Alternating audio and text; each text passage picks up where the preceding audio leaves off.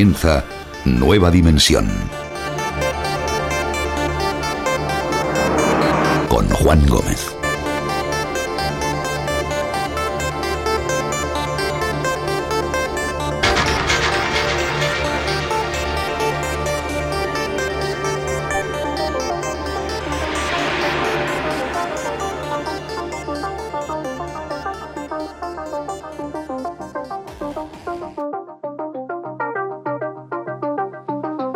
Estamos en un lugar mágico, estamos en un lugar donde hay un gran y buen montón de amigos que han querido sumarse a una, yo creo que una jornada intensa, una jornada llena de conocimiento, una jornada llena de solidaridad, sin duda alguna, una jornada entre, entre lo tenebroso, como hemos podido comprobar, entre lo, lo curioso, entre la historia y por supuesto entre la religión y las creencias. Existen muchas cosas desde luego que son un auténtico enigma y hoy aquí en Logroño estamos disfrutando de, todas ellas en esta jornada del misterio y de lo solidario y también estamos con un buen montón de amigos que han querido participar y ver este programa en directo que ahora mismo estamos desarrollando en este centro Ibercaja aquí en Logroño, así que yo pediría un fuerte aplauso a todos vosotros que estéis aquí. Gracias por compartirlo.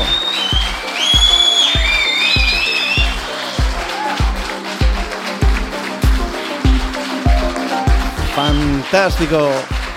Fantástica acogida que tenemos, fantástica, ha venido gente de, diferentes partes, eh, tenemos amigos dimensionarios, amigas dimensionarias que han venido de diferentes lugares y por supuesto tenemos, yo creo que la cálida acogida de, de los organizadores a los cuales tengo que dar las gracias por invitarnos para poder realizar esta aventura que semana tras semana, cada siete días se abre y que se llama Nueva Dimensión.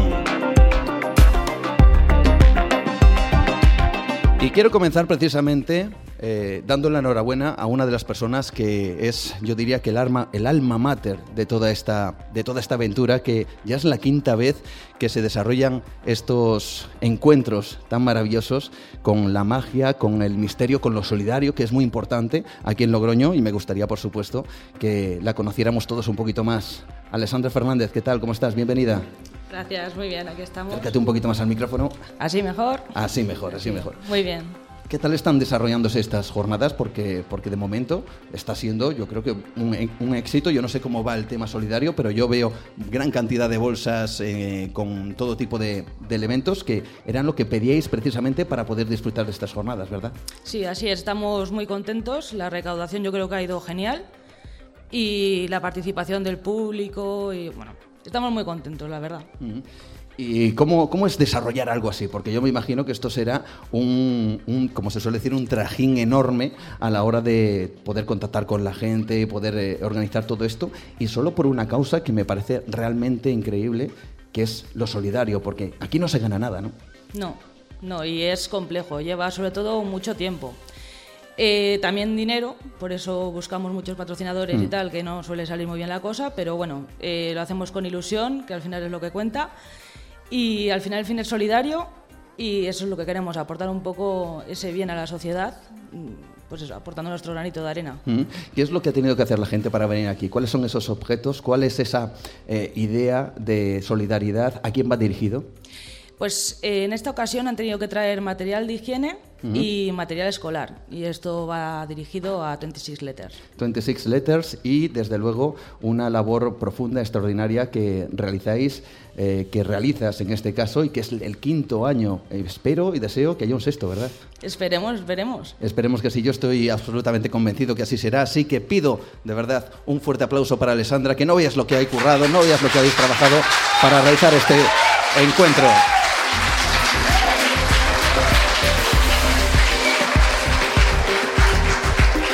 Y ahora sí, vamos allá, vamos a conocer estos eh, siguientes pasos, los invitados que tenemos esta noche que son absolutamente increíbles.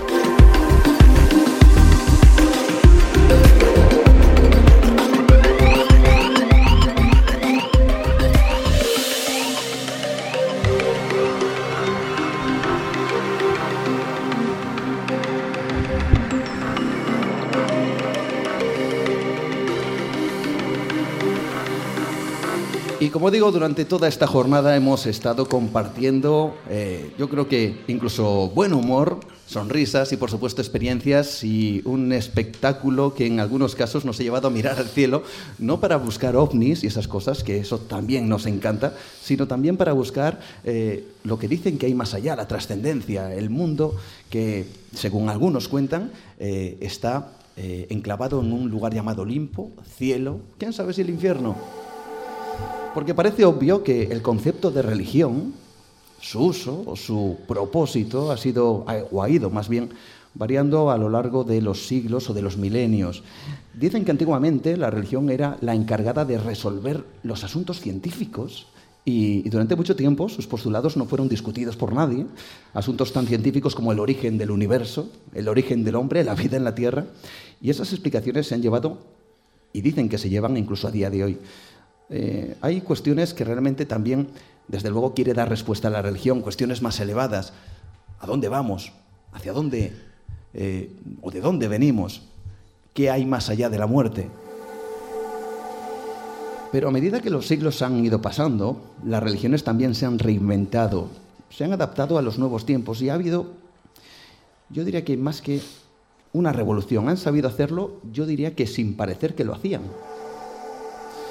ya no solo las tres religiones predominantes, sino otras, por muy extrañas que nos parezcan, que han ido surgiendo y tienen grandes cantidades de seguidores. Es curioso porque antiguamente se predecía eh, el final de las religiones y nos estamos encontrando justo con todo lo contrario.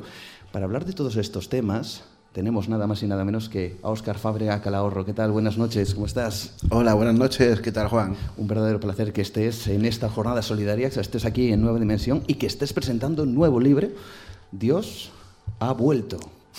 ¿Es verdad? ¿Dios ha, Dios ha vuelto? Bueno, primero había que ver si realmente alguna vez se ha ido, ¿no? Mm. Que yo no tengo muy claro que se haya ido o si alguna vez ha estado aquí, ¿no? Ya eso sería otro, otro asunto. Pero sí, Dios ha vuelto y, además ha vuelto en, versión 2.0 actualizado y, con protección antivirus incluso, ¿no? Ha vuelto, se ha rehecho a sí mismo, las religiones han, ha habido una especie de movimiento mundial global en los últimos 70, 80 años, que nuestro concepto tradicional de religión se ha rehecho por completo. Incluso las, antiguas religiones, las grandes religiones occidentales, ¿no? el, judaísmo, el islam y el cristianismo, también se han readaptado a estos nuevos tiempos. Por lo tanto, Dios ha vuelto y, ha vuelto transformado. Es curioso porque cuando uno viaja atrás en el tiempo y piensa, bueno, ¿cuál era el concepto de Dios hace dos, tres, cuatro, cinco siglos? Eh, daba la sensación que ese, Dios podría convivir perfectamente con cualquier persona de esa misma época. Y es curioso porque después de toda la transformación que ha habido, que ha habido pensamos en Jesucristo o en ese Dios que nos sigue eh, presentándose como alguien moderno, como alguien que realmente pudiera estar aquí con nosotros charlando, comprendiendo todos nuestros problemas. ¿Tanta ha sido la transformación? ¿Cómo lo han conseguido hacer? A ver, hay que tener en cuenta que las religiones, como son como movimientos sociales y mm. culturales que son, ¿no? siempre han estado en constante cambio. Es decir, em, por ejemplo, un ejemplo que yo siempre pongo, ¿no? El cristianismo, por ejemplo, es un intento de racionalización de, de una propuesta, de propuestas religiosas anteriores que no acaban de ser racionales. Es decir, me explico. La religión, por ejemplo, de la antigua Grecia, ¿no? Eran unos dioses, con perdón, yo, como bien sabes, soy muy mal hablado, eran unos dioses muy cabrones que hacían lo que querían. Es decir, no dependían, no, ayudaban en nada porque alguien les rezase. Los dioses, si querían, bajaban, violaban a tu mujer y tenían un hijo con ella. Y así funcionaban los dioses de los romanos, los dioses de los, los dioses de los eh, griegos, los dioses de los egipcios. Es decir, no hay un proceso racional detrás. ¿no? Claro, eso llegó un momento en el que es lo que se llama el sino, el destino. Estaba marcado el destino por los dioses y en cualquier momento lo podían alterar los dioses sin que el ser humano pudiese hacer nada para mediar con ellos. ¿no? Pero el cristianismo ofreció una solución. Antes ya empezó con Zoroastro, con el zoroastrismo, con el mazdeísmo, pero el cristianismo fue la gran religión que cambió eso, en el sentido de que a partir de ese momento Dios, a cambio de algo, de una serie de normas que te daba que tú cumplieses, te, garantizaba una vida más allá de la muerte, la salvación. ¿no? Eh, eso evidentemente es, una evolución de, respecto a esas religiones anteriores. ¿no? Pero ese mismo proceso, ese mismo intento de racionalización se está dando, por ejemplo, a día de hoy, por ejemplo, con la famosa historia de los alienígenas ancestrales, que sin ser una religión, Caray.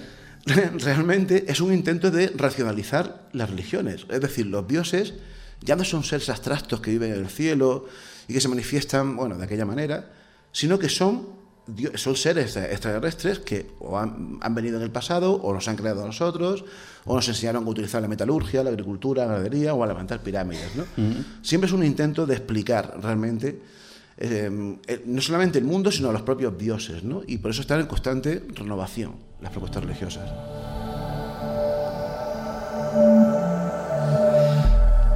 Y una pregunta que es lógica, ¿por qué en este mundo científico tan globalizado, tan tecnificado, en donde se decía antiguamente, bueno, la religión va a desaparecer, de repente no solo eh, hay cierta rehabilitación, lo diré, bueno, ya sabéis la palabra, y, además de eso surgen, aparecen nuevas... Eh, ideas, nuevos conceptos, algunos realmente extraños, que además, como decía al principio, llevan y arrastran gran cantidad de seguidores. ¿Por qué crees que hay esa diferencia? Mundo tecnificado y al mismo tiempo altamente, eh, bueno, yo no sé si decir, eh, creyente en este tipo de cosas. Es sencillo, porque la ciencia no puede saciar lo que sacia la religión, que son primero la ansia de trascendencia. La ciencia está casi a punto de conseguir quizá la inmortalidad, ¿no? o, incluso eh, capturar la mente y, trasplantarla a un, dispositivo, a un soporte distinto, pero aún no lo ha conseguido. Pero la ciencia sigue sin explicar, dar, por ejemplo, explicar el sentido. ¿Por qué estamos aquí? Sé que estamos por algún motivo, claro. ¿De dónde venimos realmente? ¿Existe el alma? Existen, hay muchas cosas que la ciencia no es capaz de explicar, ¿no? Ni siquiera la tecnología. Y sobre todo por otro factor más, ¿no? Que yo le doy muchas vueltas y que yo creo que es esencial para entender quizás la previvencia em, de la religión, pese a los avances de la razón y a los avances de la ciencia. Y es que yo creo que el ser humano está programado, como ya he comentado antes, para creer. O sea, creemos los que creen, creen em, y no pueden evitar creer. ¿Por qué? Porque eh, somos así. Es parte de lo que somos. ¿no? Algunos no creen y posiblemente los que no creemos somos los que no creemos en nada. Son posiblemente los raros, los distintos en esto, ¿no? ¿Crees que además eso eh, ha estado desde tiempos muy remotos, ¿no? Tú hablabas incluso de, de rituales antiquísimos, cuando digo antiquísimos hablo de época del Homo sapiens, del hombre de Neandertal, ya esa persona tenía ese concepto de la trascendencia, de que había algo más, no sé si llamarlo religión. Sí, religión en un sentido muy amplio, sí. A ver, tenéis que tener en cuenta una cosa, que nosotros, nuestra forma de pensar, que es lo que nos, hace humanos, más que otra cosa, em, es simbólica. Es decir, nosotros eh, pensamos con palabras que aluden, son símbolos de cosas que supuestamente existen, ¿no? Em, eso es un, fue un paso evolutivo brutal en el ser humano. ¿no? Eh, los estudios paleontológicos y antropológicos han demostrado que no solamente el ser humano, sino especies anteriores, mm. el Homo antecesor, por ejemplo, la tapuerca o el Homo neandertal, ya tenían creencias trascendentales. Cuando hablo de esto no quiero decir que creyesen en dioses, eso es más complicado demostrarlo. Seguramente no creían en dioses, porque seguramente lo que pensaban es que lo natural, la naturaleza, era la que garantizaba la vuelta a la vida o la supervivencia en otra vida distinta. ¿no? Pero eso es muy importante, porque quiere decir que em, la evolución trabaja muy lentamente, digan los que digan los creacionistas, mm. la evolución trabaja muy, muy, muy lentamente, ¿no? Y todos estos procesos eh, duran cientos de miles de años, ¿no? Claro, cuando se empezó a estudiar eh, esto a principios del siglo XX, em, el Homo sapiens tenía muy poco tiempo de, de existencia, ¿no? Pero ahora estamos dándonos cuenta de que especies anteriores ya tenían esas creencias. Por lo tanto, ese proceso, ese caldo de cultivo, duró muchísimo tiempo y finalmente se materializó en el Homo sapiens, que fue el que desarrolló esto hasta extremos delirantes. ¿no? Y claro, em, eh, es un proceso también de racionalización. ¿no? O sea, en el momento en el que em, alguien tiene un, sapiens tiene la firme convicción de que cuando muere va a volver de alguna manera en, otra vida, tiene que explicar por qué pasa eso. Mm. ¿Quién garantiza que eso pase? No puede ser la naturaleza. Igual hay una entidad superior que además es la que nos hace que eh, provoca que llueva o la que provoca que los frutos salgan cada, año, o que el río Nilo crezca, ¿no? como luego se, también hicieron los egipcios, y así surgieron los dioses. ¿no? A ver, estoy simplificando a un nivel extremo, ¿no? Mm. pero viene a ser un poco esa idea, ¿no? esa evolución. Me gustaría, si quieres, si te parece, adentrarnos en ese libro, en ese Dios ha vuelto, porque, eh, claro, una cosa es irnos hacia atrás en el tiempo y buscar esas eh, antiguas religiones que han quedado ya ancladas como grandes, eh, sin duda, que elementos de nuestra vida. El judaísmo, el cristianismo, el islamismo, por supuesto, el islam, pero también existen otras que es curioso, se han ido creando y de manera muy reciente. Hablas de algo que a mí me parece alucinante, los cultos cargo. ¿Esto qué es? Bueno, eh, esto es un movimiento más eh, que se dio eh, muy habitual en, en- en situaciones de colonización, en la que siempre suele, suele haber un opresor y un, un oprimido. En este caso no fue exactamente así, o sea, no hubo un opresor claro, aunque sí, ni un oprimido claro, sino que fueron los de- durante las, al principio de la Segunda Guerra Mundial, cuando, cuando, Japón, cuando Estados Unidos entró en la Segunda Guerra Mundial, empezó a ocupar muchas islas del Pacífico para luchar contra los japoneses.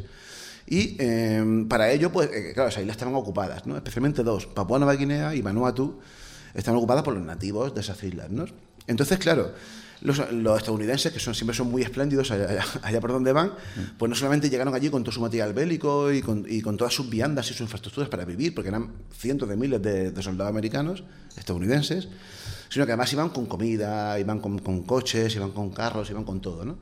Claro, los nativos de aquella zona que estaban acostumbrados ya a la presencia del hombre blanco, porque habían sido ya colonizados por belgas, por holandeses, por alemanes, eh, estaban acostumbrados a un hombre blanco que los trataba de una actitud bastante despectiva y bastante chunga, ¿no? Con perdón. Pero los, los estadounidenses no se comportaron así, al revés, se llevaron bastante bien con ellos, ¿no? Y esto provocó que ellos intentaran, eh, eh, eh, empezaron a, a- a poner en tela de juicio sus propias creencias religiosas y a plantearse si los dioses de los americanos eran más guays que sus dioses. Porque claro, los americanos tenían un montón de cosas que ellos no tenían. Ellos no, pe- no pensaban que esas cosas no se debían realmente a los dioses. Entonces, claro, empezaron a, plantearse eso. ¿no? Bueno, ¿y si, los, ¿y si los americanos no han secuestrado a los antepasados que eran anteriormente los que le propiciaban a ellos lo- el bienestar? Y los tienen retenidos y nos están quitando las cosas que nos mandan los antepasados. O, ¿y si los dioses de los antepasados son mejores que los nuestros? ¿no? Entonces empezaron a llegaron a la conclusión de que muchas de las cosas que los estadounidenses hacían, como los desfiles eh, militares, o la- la- la- las cosas que construían, no lo hacían con un fin bélico, sino que lo hacían para honrar a sus dioses. ¿no? Y eso provocó que ellos empezasen a imitar, mimetizando eso de una manera ter- terriblemente rudimentaria, pensando en que eso iba a llegar, ¿no? que iba a llegar el día en que los dioses le iban a dar todas las viandas que los americanos tenían. ¿no? No pasó, los americanos se fueron y por desgracia que yo lo paso, pero es muy asombroso. Yo invito a, todo, a cualquiera de nuestros oyentes ¿no? que busquen en Google cultos cargos y que vea alguna de las imágenes de, lo que, de las cosas que llegaron a hacer. Y a partir de ese instante, ellos como que imitan aquello que hacían los americanos y lo adaptan como si fuera una especie de religión, que es lo que hacen Claro. este grupo humano. Claro, porque eh, eh, ellos empezaron a creer, eh, una vez que los americanos se fueron, empezaron a creer ya no en los dioses de los americanos, sino en los americanos. Ya los dioses eran los, ellos. los americanos eran los propios dioses, caray, Claro. qué alucinante. Y eso terminó evolucionando a un, a un extremo ya brutalmente delirante, ¿no?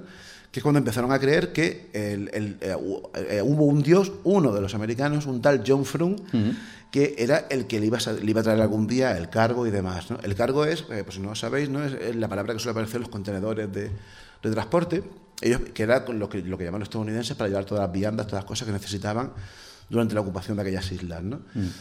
John Frum no llegó y siempre se- hubo mucho, cuando esto se puso de moda, especialmente en los años 50 y 60, que muchos etnólogos empezaron a visitar la isla de la Melanesia, que es donde, se- donde pasó este fenómeno, eh, ellos se encontraron con esta historia, ¿no? Bueno, ¿quién es John Frum, no? Y fue precisamente David Attenborough, el famoso documentalista, el que eh, acabó dando con la tecla y descubrió que, porque ellos rendían culto a una chaqueta que estaba custodiada en, un- en una caseta, en, un- en una caseta de, de- de aquellos nativos, que per- pertenecía al tal John Frum, ¿no? Y fue este hombre el que descubrió que había sido un soldado negro que cuando, antes de irse le dejó aquella, aquella chaqueta que consideran como una reliquia y les dijo que algún día volverían con el, volvería con el cargo. Efectivamente, John Frum no llegó, pero siguen, a día de hoy sigue habiendo creyentes en John Frum. Nueva dimensión. Rompe las barreras de lo establecido. Es prácticamente la creación de una religión casi casi paso por paso, punto por punto, viéndolo además en, en épocas relativamente actuales. Pero es que todavía más actuales se han ido creando otras que ahora vamos a hablar que yo creo que resultan bastante curiosas. También tratas en el libro. Desde luego hay aspectos psicológicos que están íntimamente vinculados a todo esto, pero existen religiones de todo tipo, incluso eh, cosas que no podríamos en principio plantearnos como supremacistas negros Sí. y que además han tenido contacto con los miembros del Ku Klux Klan supremacistas blancos. Sí. ¿Cómo es esto? A ver, eh, esto forma parte de, de- de- Esto solamente puede pasar en Estados Unidos, ¿no? Eh, Es el país en el que esto podría pasar por la propia historia de este país, ¿no? Que es un país, para mí es maravilloso, es capaz de un país capaz de lo mejor y también capaz de lo peor, ¿no?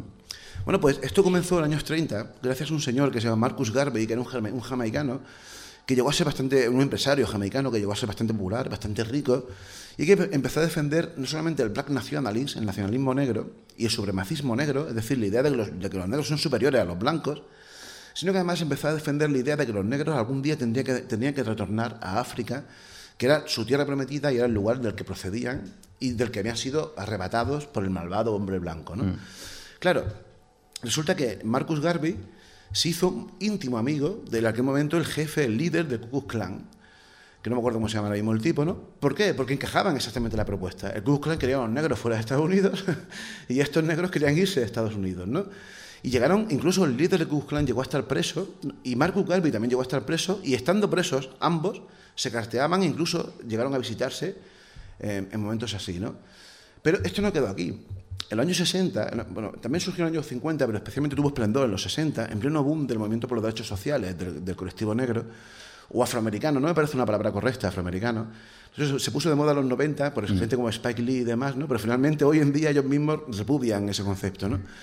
Eh, eh, surgió un movimiento flipante en Estados Unidos que también tiene que ver con extraterrestres, ojo, que es la nación del Islam, que es un movimiento supuestamente islamista, aunque no, porque ellos lo que creen, repito, tiene que ver con extraterrestres, que también defendían el supremacismo negro, ya que perteneció el famoso Malcolm X, que llegó a ser uno de esos líderes de ese movimiento y que de hecho eh, los que conozcan la historia de Malcolm X sabrán que era un, auténtico fanático, eh, no solamente por, llevar, practicar un, islam muy extremo, sino por considerar eso, ¿no? Bueno, pues el líder de ese, movimiento que llegó a tener cerca de, en, su momento de máximo esplendor, 150.000 seguidores en Estados Unidos, eh, Elijah Muhammad, se llamaba este hombre, ese líder llegó también a, a, estar en una, o sea, a invitar a una reunión de su iglesia, de la Nación del Islam, a George Lincoln Rockwell, que seguro que el amigo Carlos Camara sabe quién es, el fundador del partido nazi, un auténtico idiota, un payaso americano, que eh, fue el fundador del partido nazi americano, y hay imágenes en las que están Elijah Muhammad, Malcolm X y el fundador del partido nazi, los tres, y bueno, y el del partido nazi con dos de sus secuaces, los tres allí en, en, un, en, un, auditorio enorme, rodeados de miles de negros, ¿no? Y claro, ¿cómo puede ser esto? Bueno, porque en el fondo estaban de acuerdo. En el fondo los dos querían un país segregado, unos Estados Unidos de América blancos y otros negros, ¿no? Delirante. Realmente alucinante cómo es el comportamiento humano, sobre todo cuando estamos hablando de religiones, de religión o de creencias. Y tú te has topado con muchas de ellas y algunas realmente sorprendentes. Has mencionado ya lo has dicho al principio, una creencia de esos alienígenas ancestrales. Has hablado también de la creencia de estos, eh, de estos islamistas que también tenían ese contacto con, o esa creencia con el tema extraterrestre.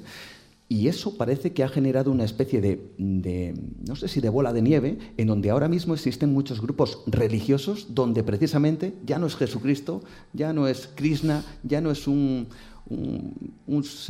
persona que pudo haber existido, sino que estamos hablando de personas o de seres venidos de otro mundo como los auténticos profetas de algo.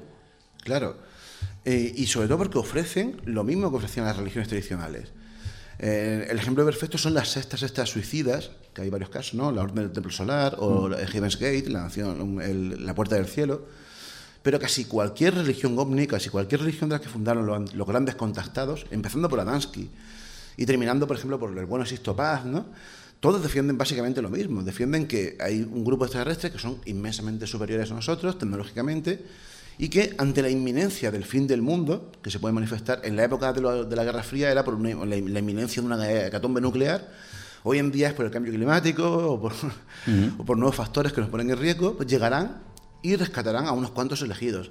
Claro, ¿quiénes son los elegidos? Pues los, los que pertenecen al grupo de la sexta en cuestión, ¿no?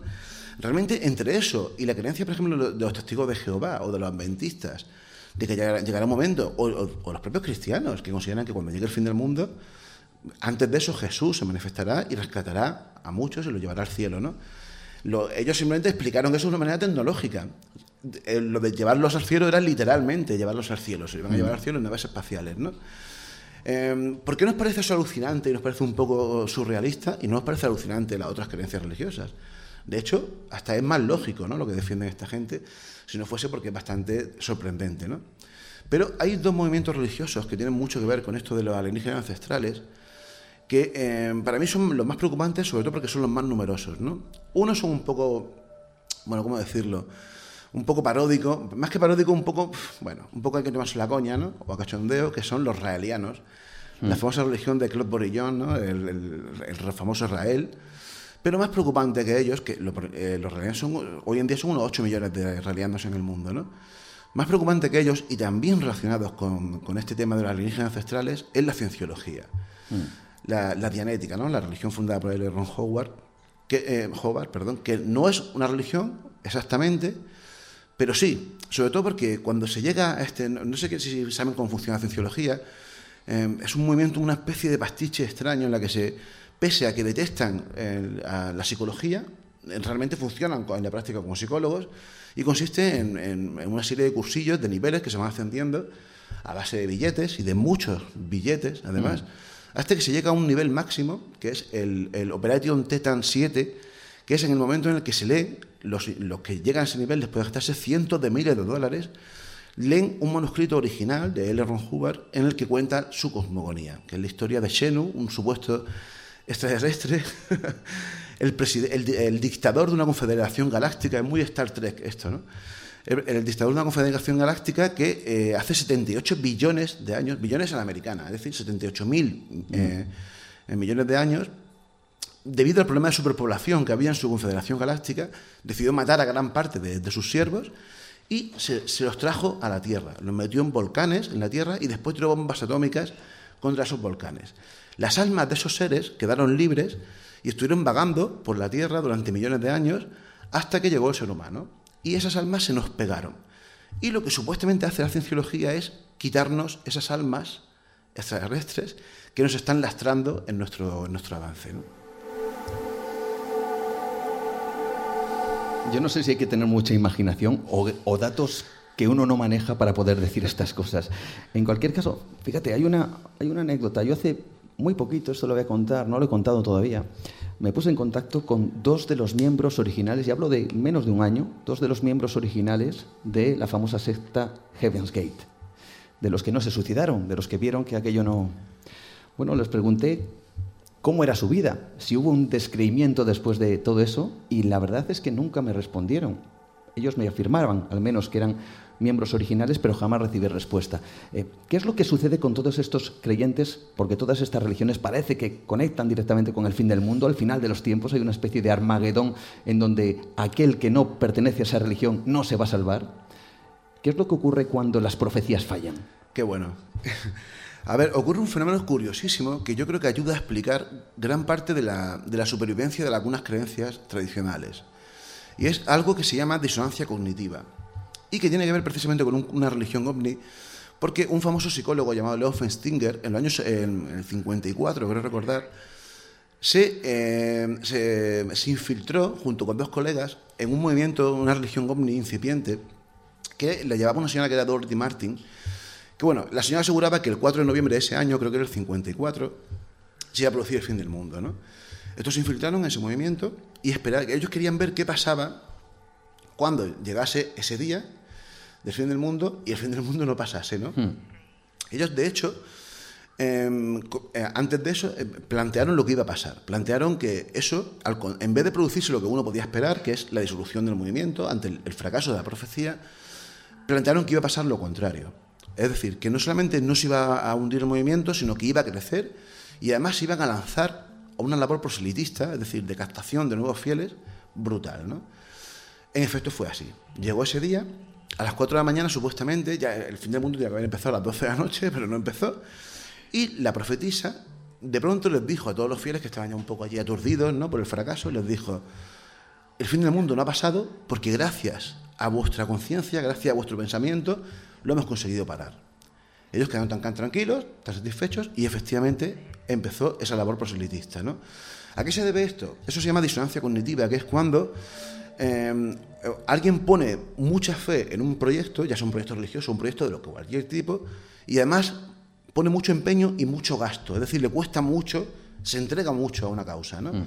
Cuando luego esa causa fracasa, cuesta mucho asumir que la hemos cagado, con perdón, mm. que hemos fracasado. ¿no? Entonces es más fácil enrocarse y buscar una alternativa que echar regular y echar marcha atrás. ¿no? Es curioso, sobre todo, la reacción que puede haber entre esos acólitos que quizás no se planteen, bueno, puede que estos se hayan equivocado. Claro. Entran directamente. Hay tanta, can- tanta necesidad de creer que incluso es capaz de creerte ese tipo de explicaciones. Claro.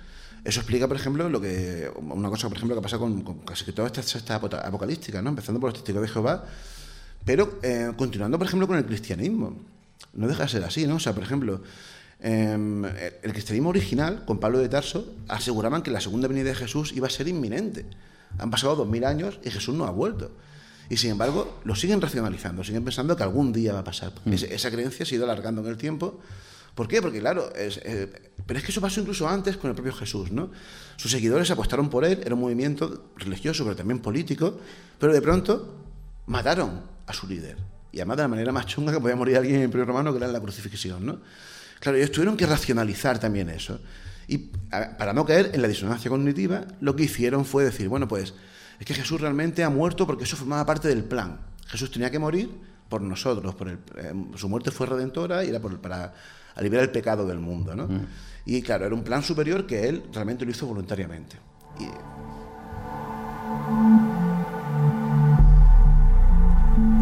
Qué interesante porque es algo curioso, ¿no? Eh, la- eh, dentro de la cristiandad se sigue esperando dos mil años de espera de la venida de, de Jesús y es algo muy interesante también el hecho, que ya hemos eh, acabado un poquito el tema de los cultos cargo, cómo ellos eh, esperan durante, de momento, 18, 19 años a que llegue este personaje, John eh, Frum. John Frum, precisamente, y, y, oye, y es- su respuesta es, vosotros lleváis dos mil años esperando a ese Jesús, nosotros podemos esperar todavía, solo, solo llevamos 19 años esperando Claro. a John Frum, ¿no?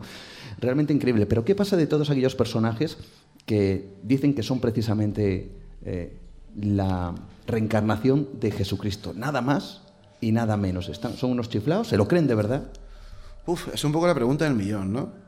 A ver, yo creo que hay tres tipos, hay tres opciones en eso, ¿no? Están los fraudulentos, que evidentemente los hay, y a, montones, ¿no? Están los que se lo creen, de verdad, y ahí, dentro de ese tipo, están los que están convencidos simplemente por una cuestión de, de fanatismo religioso, o los que tienen algún, evidentemente tienen algún tipo de, de- de- no sé cómo decirlo, ¿no? De algún problema mental, y además seguramente grave, ¿no? Hay algunos casos que son delirantes, pero hay algunos casos que son bastante inquietantes, que dan que pensar, ¿no? ¿Cómo Porque- qué? Sobre todo cuando no hay lucro. A mí lo que más me inquieta es cuando en estos momentos no se produce, no hay no una sexta destructiva típica que le saca los dineros a la gente, que lo- las propiedades, lo que sea, que los meten en recintos, eh, o sea, una sexta auténtica, ¿no? Cuando no hay lucro y cuando la cosa parece de, de otra manera, es lo, lo que realmente me inquieta, ¿no? Porque, ¿qué pretende esa persona con eso, no? Son convencidos realmente, ¿no? ¿Y a qué se debe? Pues, quién sabe, ¿no? O sea, yo, como no creyente, me cuesta mucho entender que realmente sea un, un proceso real.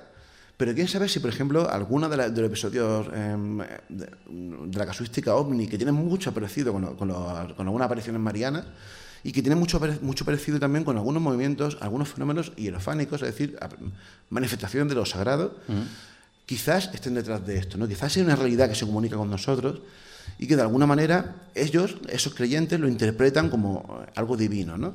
Como pasaba con las apariciones marianas, ¿no? Yo no, no- no me, me atrevo a mojarme en este aspecto, pero dando un salto de fe sería mucho más razonable pensar en eso a que realmente sean la segunda reencarnación de un pequeño líder de un grupo judío del siglo I, ¿no? Seguidores del culto Jedi, seguidores de un espagueti con albóndigas, seguidores de, de, bueno, de mucho pelo y linaje, como diríamos. ¿Y por qué crees que surgen estas eh, claras referencias religiosas que además sabemos que, por ejemplo, los Jedi, lógicamente está claramente vinculado a, a Star Wars? Sabemos que no existe, sin embargo hay gente que cree y sigue esos preceptos, ¿no? Claro, a ver, hay diferencia, ¿no? O sea, por ejemplo, eh, la religión del monstruo espagueti volador es un- una cosa absolutamente satírica. Es una especie de religión protesta, se podría decir, ¿no? Su objetivo, nadie cree realmente en, en- que, en que el universo fuese creado por un monstruo espagueti con albóndigas. Pero eh, la religión Jedi, o por ejemplo una muy curiosa que es el matrixismo. es decir, Matrixismo. La religión de Matrix, de los que, los que creen en, en la filosofía de las películas de Matrix, o la religión del Nota, la iglesia del Nota de los santos de los últimos días. ¿Saben ustedes quién es el Nota? El gran Lebowski. El personaje del gran Lebowski interpretado por Jeff Bridges, sí, The Dude en inglés, ¿no? que no, es no significa exactamente nota, pero bueno. El dudeísmo se llama esa religión. no son religiones, sino que son filosofías de vida. Y evidentemente ellos no es que no crean, no creen que existe la fuerza, ni creen que existen los Jedi, ni creen que, sí, que el Nota es un personaje sagrado, pero sí que interpretan el mensaje de esos personajes en las películas y lo plantean como una filosofía de vida. ¿no?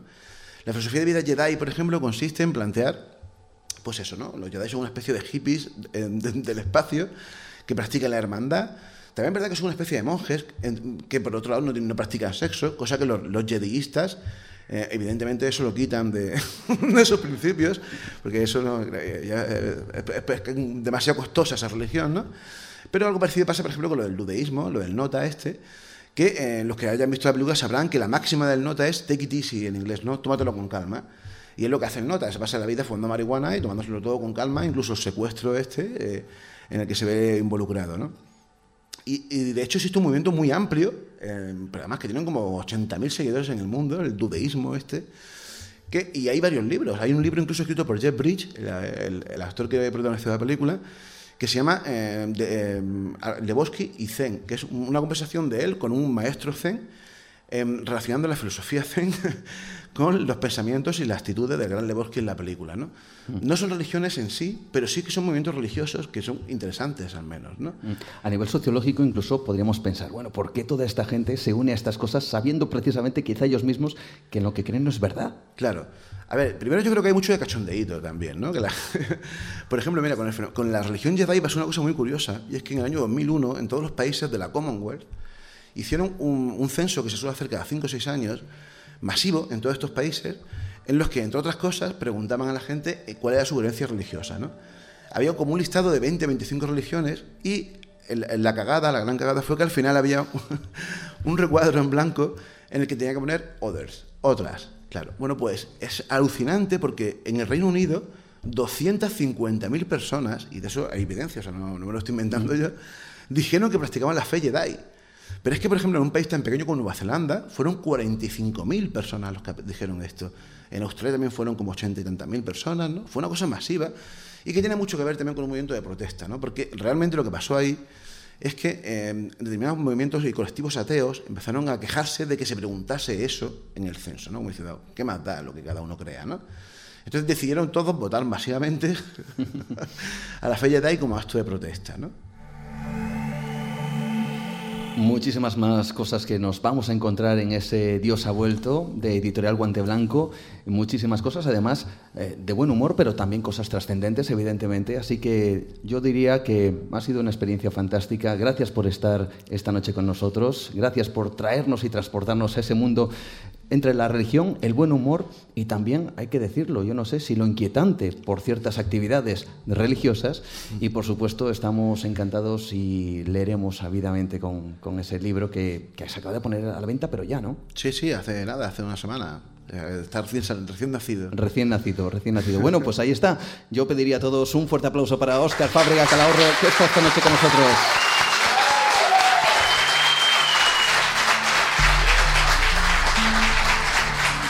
Y nosotros seguimos adelante, esto es Nueva Dimensión, seguimos disfrutando de una noche llena de misterios.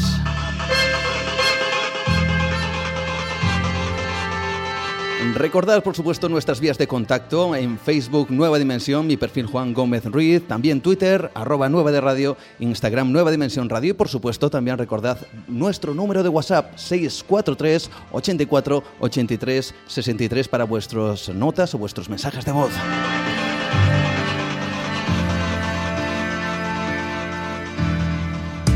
Por supuesto estamos en las redes sociales, por supuesto nos acompañáis y quiero dar las gracias ya no solo a las personas que están esta noche aquí, sino a todos los que nos escuchéis, a todos los que seguís este programa, que lo compartís y que semana tras semana, cada siete días en ivox.com, estéis muy pendientes de las cosas que tenemos que contaros. Y vamos a seguir avanzando en esta aventura que nos está llevando por Logroño para ir precisamente a una aventura yo diría que con mayúsculas, la aventura del descubrimiento, la aventura sin duda alguna de lo que sería el viaje, el viaje más importante quizá del hombre. Nueva dimensión. Un viaje por el terreno de lo imposible con Juan Gómez.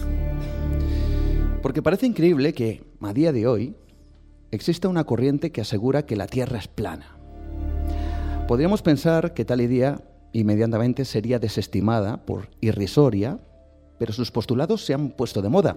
Es curioso porque desde hace siglos hubo personas que pusieron su mente y su alma en descubrir cómo era la Tierra, qué forma tenía, cuál era su extensión, hasta dónde llegaba el mundo.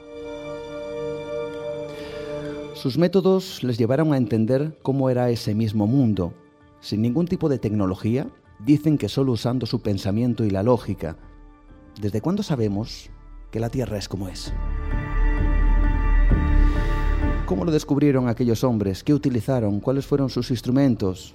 Es curioso cómo en nuestros días, con tanta capacidad tecnológica, ahora surjan ideas como las terraplanistas, cuando hace siglos, sin prácticamente nada, aquellos hombres consiguieron determinar la forma prácticamente exacta de la Tierra.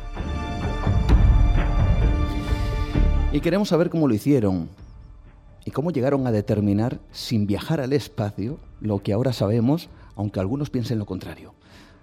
Carlos Canales, ¿qué tal? Buenas noches, bienvenido. Hola, buenas noches, pues encantado de estar aquí.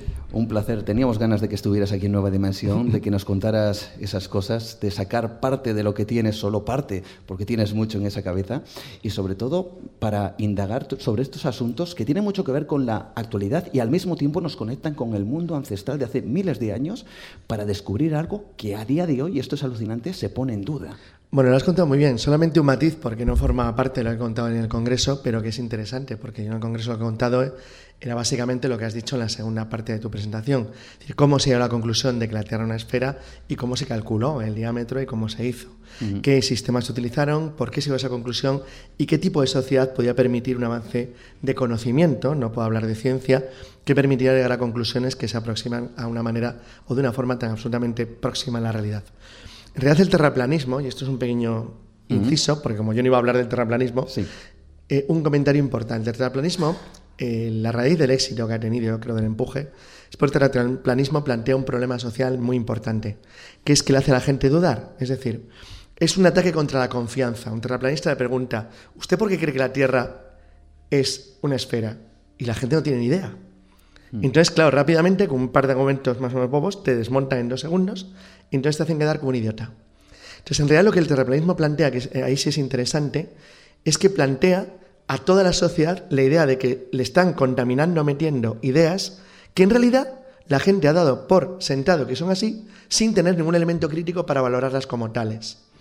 O sea, esto es un punto importante, ¿eh? mm. y realmente importante porque supone, si entramos en ello, sería un camino tan diferente al que creo que vas a llevar, otra cosa que sería el plantearnos el por qué la crisis tan profunda que tiene actualmente el modelo social nuestro sobre lo que durante generaciones y generaciones se ha llamado y consolidado el principio de autoridad. Es decir, el principio de la confianza en que hay gente que sabe hacer las cosas mejor que nosotros en aquello en lo que nosotros no somos expertos. Por ejemplo, yo no tengo por qué dudar que un médico me va a operar el corazón mejor que un electricista. Punto. Yo creo que has fascinado a mucha gente esta, esta tarde descubriendo también conceptos y descubriendo personajes que puede que simplemente nos sonaran, pero que no entendiéramos la verdadera potencia y la verdadera importancia que han llegado a tener hasta nuestro mundo moderno. Y tú hablas precisamente de ese primer viaje que hacen los griegos en búsqueda del mundo. Sí, bueno, esto es la, parte final de la, de la, conferencia, porque era lo menos científico, por decirlo de una manera. No es científico, lo que he contado es mm. pensamiento, que no es exactamente, es más filosofía que otra cosa, pero es verdad que hay un elemento matemático profundo dentro de los antiguos griegos que les llegó a conclusiones muy importantes y muy razonables sobre lo, lo que era el conocimiento de la naturaleza del mundo, lo que hoy llamaríamos la cuantificación de las cosas. No lo hicieron al nivel de la Europa medieval, porque Europa a partir del siglo XII-XIII inició un camino interesantísimo, que es el que da lugar luego a lo que hoy conocemos como civilización occidental, que es la cuantificación de la realidad, la medición de las cosas. Mm. Es decir, que eso es un logro que nos convierte, así de claro, en la civilización globalizadora por esencia del mundo, la que ha dado forma a lo que ahora conocemos, para bien o para mal, eso, eso es lo de menos, es lo que hay, lo que hay lo hemos hecho nosotros. Cuando digo nosotros, me refiero a que nuestra cultura, nuestro mundo, forma parte del mundo occidental que ha construido el mundo. Lo de los griegos era distinto. Los griegos y sus sucesores intelectuales, pero romano que da forma a la cultura grecohelénica, pero que en realidad no es más que la consolidación de un modelo de sociedad que permitía que una élite, porque no deja de ser una élite, fuera depositaria de un conocimiento que se valoraba. Esto es importante. Que los gobernantes, las clases dirigentes, el poder comercial, el poder militar, el poder religioso en decadencia, curiosamente es una época progresivamente menos, menos religiosa, mm. valorara de una manera muy profunda que había gente que utilizando la mente podía llegar a conclusiones prácticas que eran útiles para toda la sociedad y que esa sociedad no discutía o no entraba en cuestionar ese tipo de conocimientos. Primero porque no los entendía, segundo porque no estaban a su alcance y tercero porque daba por hecho, por cierto, con buen criterio, que la gente que estaba por encima de ellos y los conocía los iba a utilizar con un fin correcto. Y eso en cierto modo era así. Entonces, claro, lo que nos encontramos es que en solamente un periodo muy pequeño, a efecto de historia del mundo, de no más de 300-400 años, los griegos son capaces de crear un modelo que parte de un modelo muy terraplanista, de una especie de mundo plano rodeado de agua, que progresivamente evoluciona a un mundo rodeado de una esfera eh, celeste, que es la que contiene los astros y las, y las estrellas y los planetas, a un modelo prácticamente un que era geocéntrico, pero un modelo muy parecido al que nosotros conocemos en cuanto al comportamiento mínimo esencial de los objetos en el cosmos y sobre todo un conocimiento de la Tierra realmente muy correcto. Simplemente con la observación del cielo, tú hablas que, y comentas, y evidentemente ahí está, eh, yo creo que documentado ampliamente, el hecho de que miraban al cielo, veían un eclipse y ya solo por eso Hombre, no, lo, no es que claro, es que esto así, no, no, es del lunes a martes. he visto, una, he visto un eclipse y llego a esta conclusión, pero es verdad que sí. Es decir, hay, son muchos los indicios que a los griegos les van haciendo evolucionar a lo largo de 300, 400 años para darse cuenta de que esa evolución, soy un plano que vivo rodeado de agua, soy un plano rodeado de agua que vivo dentro de una bóveda, soy una, un plano rodeado de agua que vivo de una bóveda, que la bóveda es completa porque es una esfera que tiene el plano en el medio, a finalmente no, somos una esfera. Una esfera que se puede recorrer y que se puede dar la vuelta. Y luego, si vivimos una esfera, vamos a probar que esa esfera es así y vamos a calcular qué tamaño tiene y lo bordan. Lo logran plenamente hace 2300 años. Entonces, ¿Cómo se llega a esto? Es un proceso lento, pero es verdad. Por ejemplo, los eclipses es muy interesante.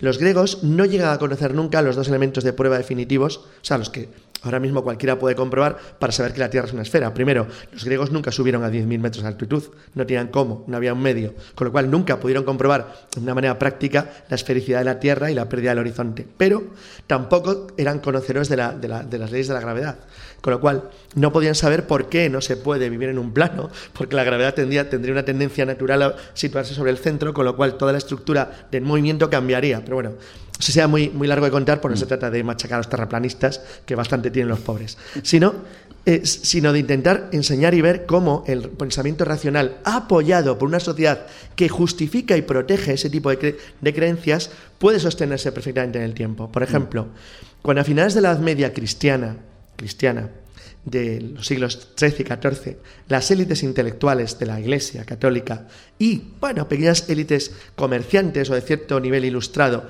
que vinculaban siempre en torno a la religión cristiana, empiezan a heredar los conocimientos de la antigüedad, pues, por ejemplo, a Colón, lo que se sabe hoy en día, Colón no tiene ninguna duda de que la Tierra es esférica. Lo que Colón tiene duda es si tiene 40.000 kilómetros o no, porque un sabio de la época, Toscanelli, consideraba que había un error en las mediciones de Eratóstenes y que la Tierra en tenía 20.000 kilómetros. Si tenía 20.000, navegando hacia el oeste de Portugal y las Azores, se podría llegar a Catay, es decir, a China, al otro lado, eh, dando un viaje mucho más corto que el que hay que hacer en realidad, puesto que si la Tierra era 20.000 kilómetros más pequeña, pues hombre, tenías posibilidades de llegar. Entonces la discusión era tanto sobre elementos conceptuales, pero no solo los elementos fundamentales. Entonces esto es importantísimo, porque es verdad que realmente el, modelo actual... Eh, eh, el, modelo, actual del cosmos no se define hasta que la intelectualidad europea es capaz, de verdad, como objetos mecánicos, de poder comprobar cómo es el cosmos. Claro, cuando Galileo ya descubre con un telescopio cómo son las lunas de Júpiter y empiezan a controlarse las, las esferas y los astros que nos rodean,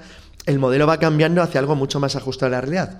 Pero en el elemento teórico esos modelos se conocían, fueran aceptados o no. Es decir, había gente con conocimiento suficiente para hacerlo. Bueno, aunque hemos perdido una burrada del conocimiento eh, clásico, porque se perdió con la pérdida de la Biblioteca de Alejandría, con la Edad Media y con la pérdida del conocimiento ancestral, que sería fabuloso intentar poder reconocerlo, sabemos lo suficiente para conocer o para identificar una sociedad que tuvo unos logros asombrosos usando, como tú muy bien has dicho, La cabeza, el intelecto y la razón, nada más. Es curioso porque eh, una de las cosas que yo lo aprendí de pequeño, estas cosas, pero yo no sé si se siguen en este mundo tan globalizado en donde una pantalla es nuestra visión del mundo, una pantalla de móvil, en donde tenemos esta tecnología, pero parece que hemos terminado de, hemos dejado de usar cierta razón, cierta lógica para entender ciertas cosas. Es que estamos convirtiendo la mecánica en magia. Por eso ha sido tan interesante lo que ha dicho antes Oscar. Es una evolución que está totalmente paralela a lo que acabáis de comentar. Nos estamos convirtiendo de nuevo en un mundo mágico porque no entendemos la tecnología que nos rodea. Supera a la masa de la población. Es decir, esto es una élite. Es decir, Churchill dijo hace mucho tiempo que estamos separados por un pequeño hilo de la barbarie, es cierto. O sea, es cierto. Eh, no sé si en esta sala, ¿alguien sabe lo que es el evento Carrington? Uno, dos. En 1859 hubo una eh, profusión anómala de eh, llamaradas solares que afectaron a la Tierra.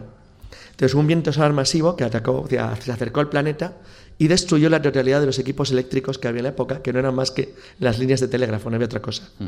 Las barrieron entera en todo el hemisferio norte, porque la Tierra está inclinada, como se conocía, sobre el plano de la eclíptica. Entonces afectó principalmente a, lo que es el hemisferio norte, que es donde está la mayor parte de la Tierra emergida, y destruyó la totalidad de las comunicaciones que había prácticamente. Si el evento Carrington se hiciera ahora mismo, y en teoría hay uno equivalente cada 150 años, mm. vamos con retraso, el desastre en la humanidad puede ser monumental, monumental, porque de golpe todo lo que tenemos aquí dejaría de funcionar automáticamente. No habría teléfonos, no habría luz, no habría radio, no habría emisoras, pero ahora todo está controlado por luz, por electricidad. No habría agua. Nadie podría avisar. No funcionaría ni la radio, ni los teléfonos, ni los sistemas electrónicos, nada. Se caerían los aviones, no andarían los coches, se estropearían todos los elementos que utilicen circuitos integrados. Eso puede ser un golpe tan demoledor para la sociedad que no lo podemos imaginar porque diferencia la sociedad de hace 200 años, salvo en los pueblos donde todavía se conserva algo, la gente no sabe hacer nada. Se moriría literalmente de asco, de asco. Es decir, los seres humanos del siglo XXI son unos discapacitados totales. No saben hacer nada, nada, nada. No podrían vivir, pura y simplemente se morirían de hambre, no sabrían qué hacer, no saben cazar, no saben cultivar, no saben comer, no saben moverse, no hacen nada. Entonces, esto que parece una broma, no lo es. Entonces, lo hemos perdido de tal manera que este tipo de gente, en vez de intentar conocer o confiar en los que le dan algo como lo que me has enseñado, como nos están oyendo, no lo han visto, es un teléfono hmm. móvil, no solamente no entiende lo que hay detrás, sino que como les supera de una manera tan asombrosa que no pueden ni concebirlo, están volviendo una especie de culto cargo. Hay un elemento mágico que nos facilita las cosas. O sea, hay algo, alguien, algo, que nos hace que tengamos televisión, aparatos electrónicos, nos dan juguetitos, nos consiguen cosas. Pero si ese alguien desaparece y se pira, como los americanos del culto cargo, la hemos cagado. Pero de verdad, ¿eh? De verdad. Busquen un pueblo cerca de La Rioja, porque como vengo en el Logroño, lo llevan claro. Entonces, es que de verdad, no es una broma. Y esto es lo que está pasando. Entonces, el intento de, de explicar lo que he contado es cómo en una sociedad que sí tenía un sistema muy rudimentario de vida y muy pobre comparado con el sistema actual, si tú tienes un colegio, es decir, un grupo de gente que tiene el conocimiento y, la idea de lo que es un colegio intelectual, es decir, transmisión de conocimiento de una generación a otra, mejora del conocimiento que transmites de una generación a otra, volumen o idea de avanzar y respeto por parte del orden político y la sociedad de que eso se conserve, llegas a logros fascinantes pero increíbles. O sea, no lo he contado por una parte de lo de hoy, mm. pero se podía dedicar un tema entero a la tecnología de la antigüedad. Se llegó a construir un embrión de máquina de vapor hace 2200 años. Es decir, no surgió porque en aquel entonces socialmente era más cómodo tener mano de obra esclava. Pero sí, llegaron incluso a elaborar autómatas muy sofisticados. Es decir, ahí había todo un mundo de conocimiento y de desarrollo que se perdió porque el entorno social no era el adecuado, pero iba por el buen camino. Ahora no. Hablas de esa tecnología y precisamente en, Guinea Oriental se encuentra un dibujo. No, Guinea, sí. Perdón, que sí, sí, en ese lugar. Se encuentra, es con lo que acabo. Se encuentra un, un, dibujo que reflejaría esa tecnología, pero nadie la entiende, al menos en el dibujo, y luego tienen que ser expertos. Actuales, sí. Actuales que resuelvan este enigma. Han tardado 50 años. Es decir, quería acabar con eso porque era la prueba de que de verdad se intentó un viaje alrededor del mundo en el siglo III antes de Cristo, una vez que Eratóstenes Cirene le presentó al faraón de Egipto, es decir, al rey Ptolomeico, al rey griego de Egipto, las conclusiones que él presenta a través de la famosa, famosa, bueno, cualquiera lo puede ver en internet porque es muy hay ejemplos muy bonitos y unas ilustraciones de cómo midió él el diámetro de la Tierra, cómo llegó a la conclusión de que la Tierra tenía una esfera de 40.000 kilómetros, de 250.000 estadios, mm. y cómo lo hizo utilizando simplemente el pensamiento racional y lógico. Es una, no se puede explicar porque hay ver ilustraciones, pero es una idea realmente genial y muy brillante. Claro, a partir de entonces siempre había conocimientos, ideas de que se había intentado hacer algún tipo de navegación para intentar circunnavegar la Tierra, pero claro, ¿hacia dónde? Obviamente el mundo griego, el mundo helenístico, conocía el mundo hacia el este, porque hacia el oeste tenían los enemigos cartagineses que les bloqueaban el paso de las columnas de Hércules, es decir, entre Ceuta y Gibraltar. Entonces la navegación griega al sur del Ebro era muy complicada, su única base era Emporion y no tenían Purias y no tenían nada más al sur y lo habían ido perdiendo por el empuje cartaginés y en la época de Eratóstenes por el crecimiento de la República de Roma que se había hecho ya con el control de Italia. Lo único que les quedaba era el camino del este, que lo conocían bastante bien porque un navegante que se llama Parco había descubierto lo que hoy llamaríamos, o lo que era, él no lo conocía como tal, pero llegó a la conclusión de que los vientos que conocemos como monzones podían, eran estacionales en el Índico y se podía aprovechar la, naturaleza para navegar sin necesidad de costear. Como ellos conocían ya, tenían puestos comerciales en la zona oriental de, la, zona oriental de la India, es decir, en lo que sería el Golfo de Bengala, le idea a navegar hacia el este. Pero eso se sabe que era un posible rumor, pero nunca se logró identificar nada parecido y formaba parte de la historia perdida. Hasta que en 1966 se descubrió en Irian Yaya, lo que hoy se llama Irian Yaya, que es la antigua Nueva Guinea Oriental mm. holandesa, en una ruca, en un sitio que se llama Sosorra, un dibujo, un dibujo en una cueva, que era una especie de, de pictograma muy extraño con unos símbolos. La persona que consiguió traducir las inscripciones es un epigrafista muy conocido en Estados Unidos que se llama Barry Fell, que llegó a la conclusión de que la, descripción hablaba de, de, alguien llamado Magui y se hace referencia a un navegante llamado Rata y teóricamente una expedición griega, griega, bueno, que eran egipcios pero griegos, que habían llegado hasta allí en el siglo III a.C. y el dibujo parecía representar una maquinita. Durante los 50 medio siglo siguiente, ido trabajando en ese dibujo de la roca de Sosorra para ver qué podía ser.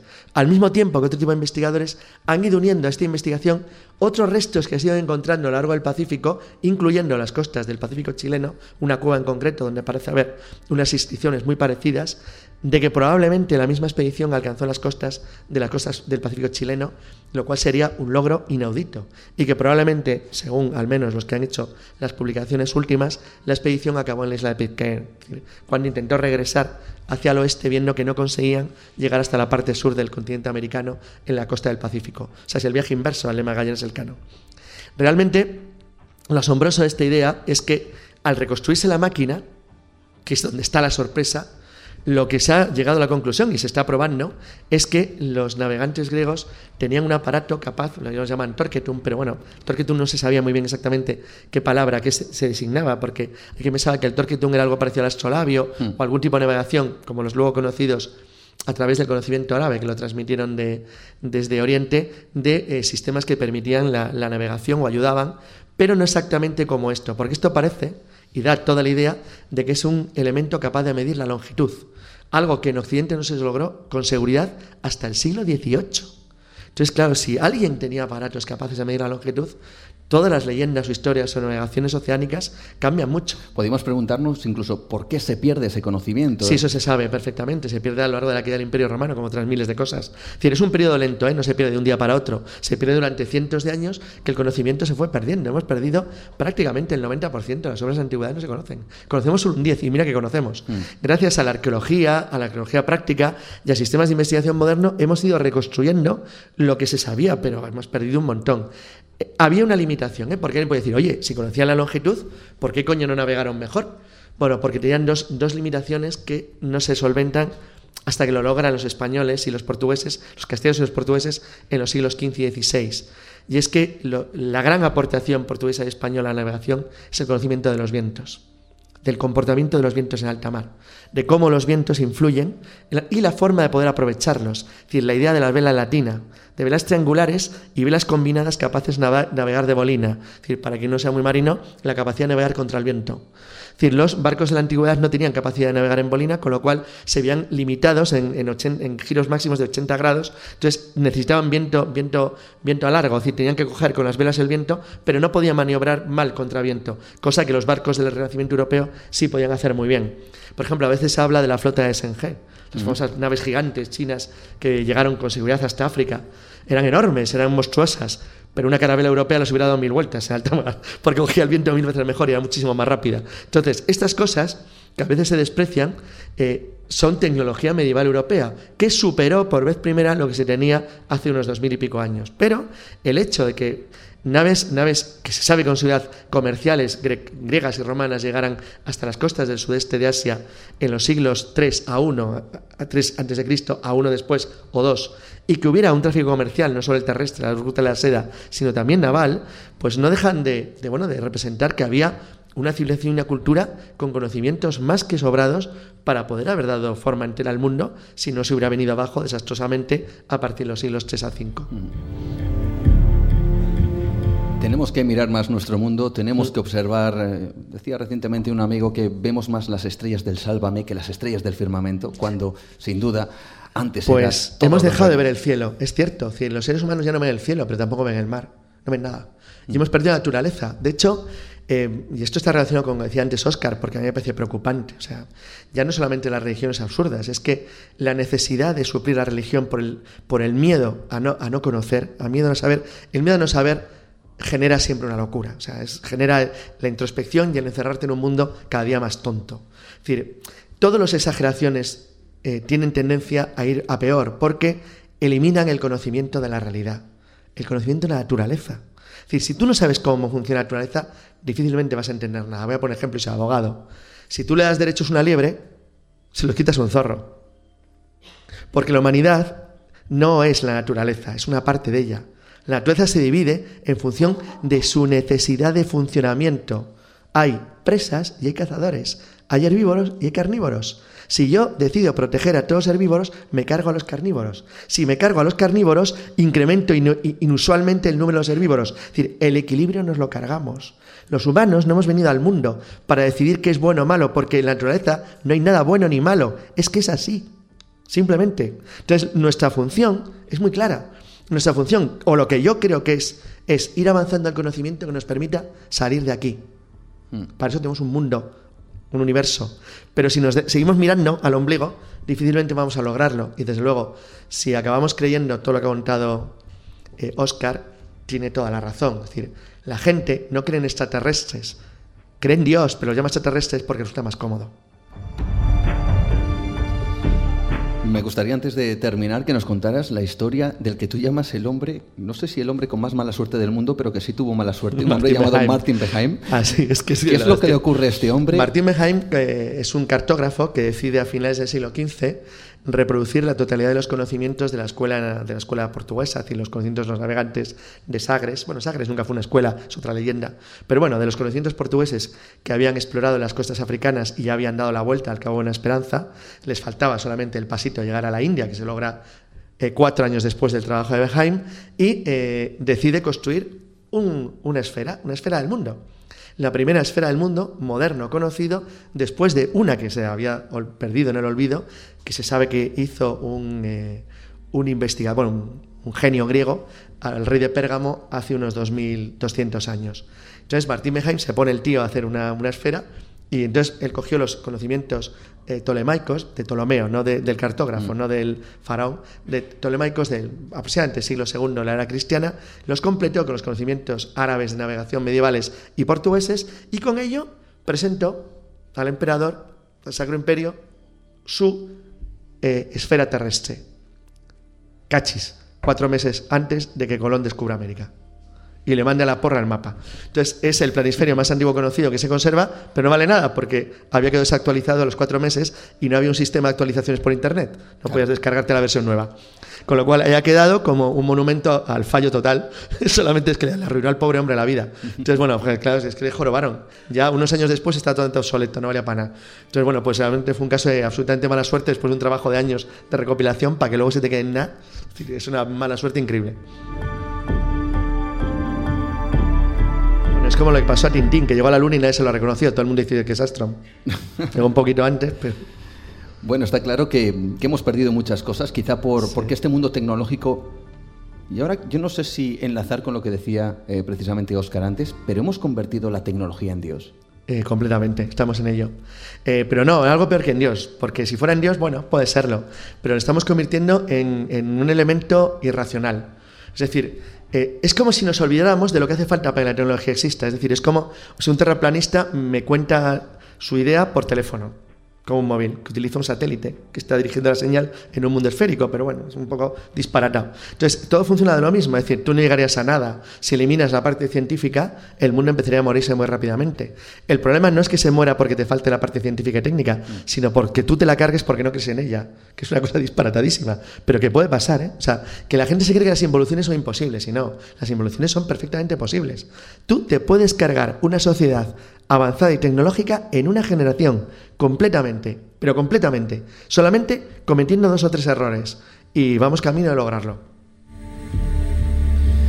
Esperemos que eso no se produzca y que volvamos Eso. a mirar al cielo y que volvamos a tener quizá la mente lógica, la mente del observador antiguo que miraba los astros, que miraba los fenómenos que ocurrían alrededor, que miraba la naturaleza y que intentaba entenderlo prácticamente sin instrumentos, quizá como una labor más propia de un trabajo mental que de un- una carga tecnológica. Voy a intentar explicarlo. Cuando Eratóstenes decide hacer el cálculo de la medición de la Tierra, él ordena a un caminante, un pringadillo, que se haga el camino entre Alejandría y Siena, dos puntos en Egipto.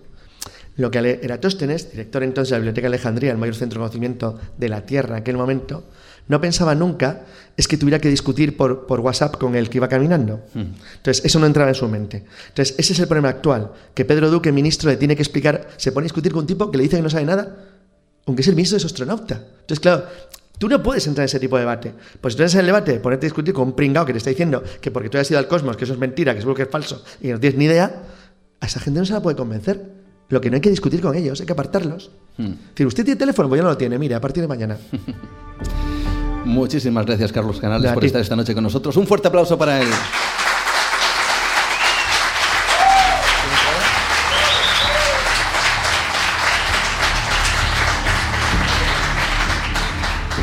Por supuesto, seguimos adelante. Esto es Nueva Dimensión, disfrutando esta noche aquí en Logroño.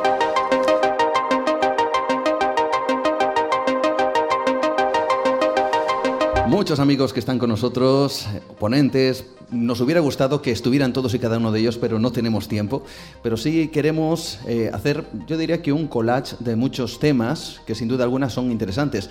Y puede que muchos de los amigos que han compartido con nosotros este día especial eh, hayan, hayan tenido la oportunidad, evidentemente, de conocer las cosas que, que todos y cada uno tenían que contar. Y puede que el programa repita algo, pero también nos gustaba aquí en Nueva Dimensión eh, darle un giro y ofrecer cosas interesantes, sorprendentes y también que están enmarcadas en la leyenda y, cómo no, en el misterio, en la verdad y en la mentira.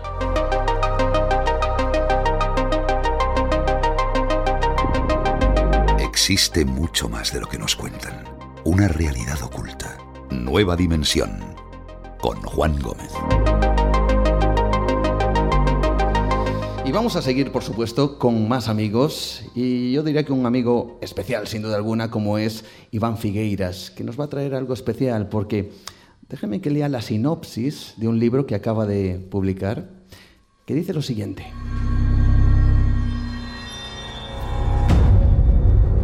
El Titanic es sin duda el buque más famoso que jamás ha surcado los mares. Hemos oído incontables historias sobre su lujo, su velocidad, su tamaño, su capitán o sobre los acaudalados personajes que viajaban en primera clase.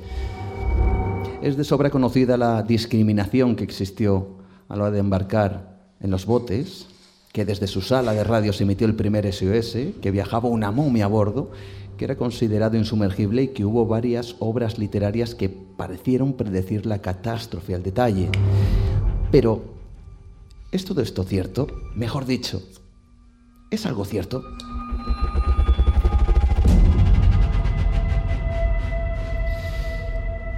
Veréis amigos, ¿cuántas veces hemos escuchado esas viejas historias sobre el buque de los sueños? Y todas ellas tienen mucho que ver con predicciones, maldiciones, casualidades imposibles o acontecimientos extraños. Así que vamos a hacernos una pregunta. ¿Qué hay de cierto precisamente en todo esto? ¿Por qué es, sin duda, un momento especial? Porque tenemos un libro especial entre las manos y porque está aquí su autor Iván Figueiras, RSM Titanic, de Editorial Guante Blanque, para hablar precisamente de estas cosas. ¿Qué tal? Bienvenido. Muy buenas, Juan. Y por cierto, gracias por haber hecho tú la introducción. La del libro, digo. La del libro, bueno, casi la he hecho yo, pero no, me he confundido, no era esa. Copia directa de lo que tú has escrito, ¿eh? ni más ni menos. Eh, cuéntanos, porque evidentemente ahora vamos a hablar del Titanic. No se ha hablado nada del Titanic durante todas estas jornadas, durante todo el día de hoy, pero queríamos tratar ese tema porque existen tantos mitos, tantas leyendas que uno ya no sabe qué es verdad, qué no es verdad dentro del llamado buque de los sueños. Incluso hay algo interesante, porque si uno rebusca en Internet y busca fotografías del Titanic, lo que uno cree que es el Titanic no es el Titanic ni siquiera. Efectivamente, o sea, la mayor parte de las fotografías que encontramos por internet, eh, para el ojo experto es muy fácil detectarlo, ¿no? Pero no son del Titanic, son del Olympic, son de su hermano gemelo.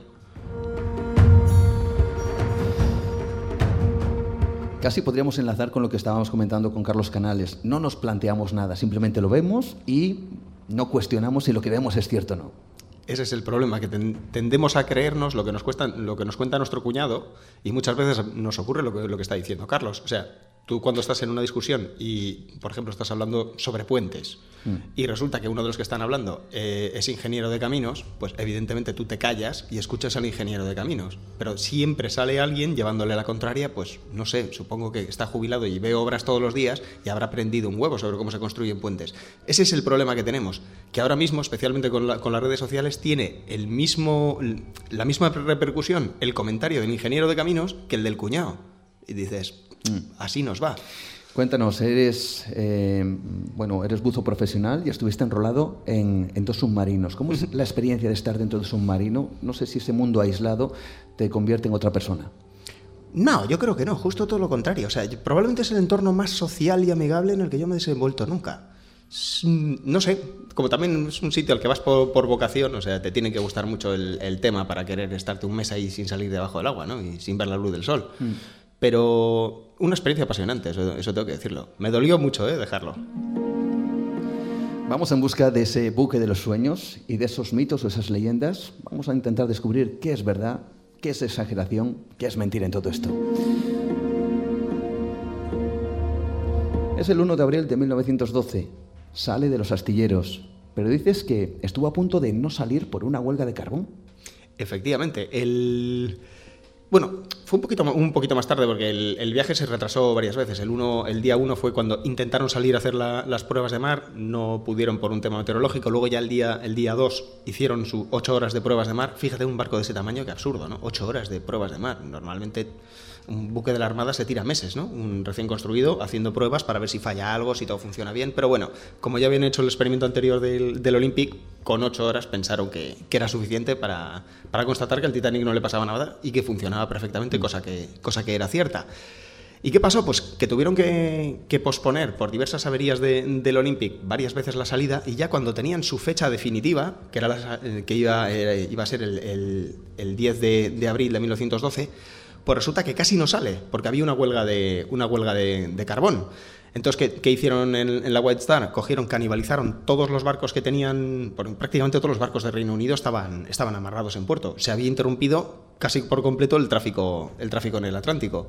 Y lo que hicieron fue robar carbón de todos los barcos que pudieron para llenar los pañoles del, Titanic y así poder llevar a cabo la travesía. Eso sí, no cargaron ni muchísimo menos la dotación de carbón que hubiera sido necesaria para, para un viaje convencional. Y esto tiene importancia a la hora de tumbar probablemente el mito más famoso del Titanic.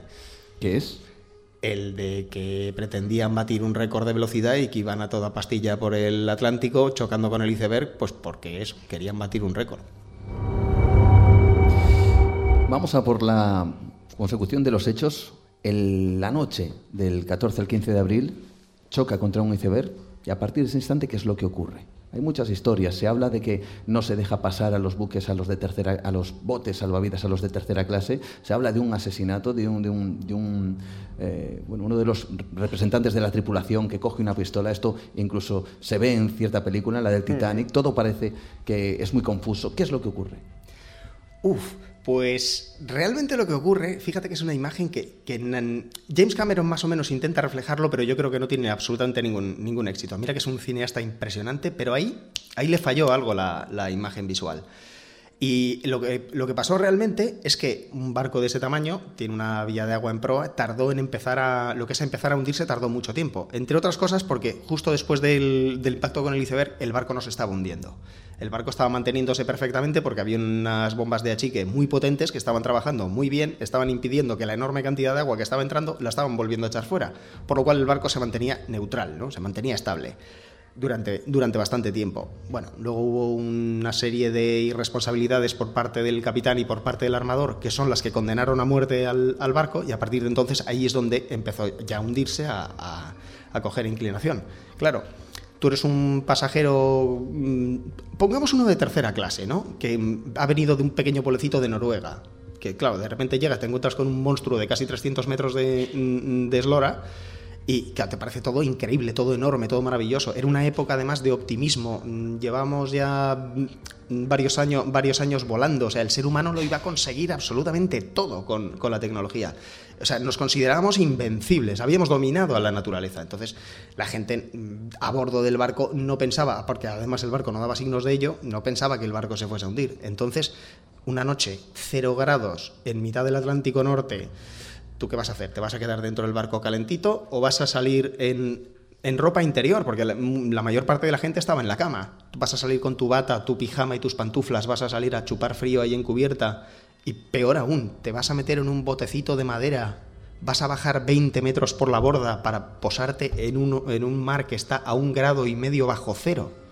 Dices que si fuese agua dulce estaría co- congelada. Tú te quedas dentro.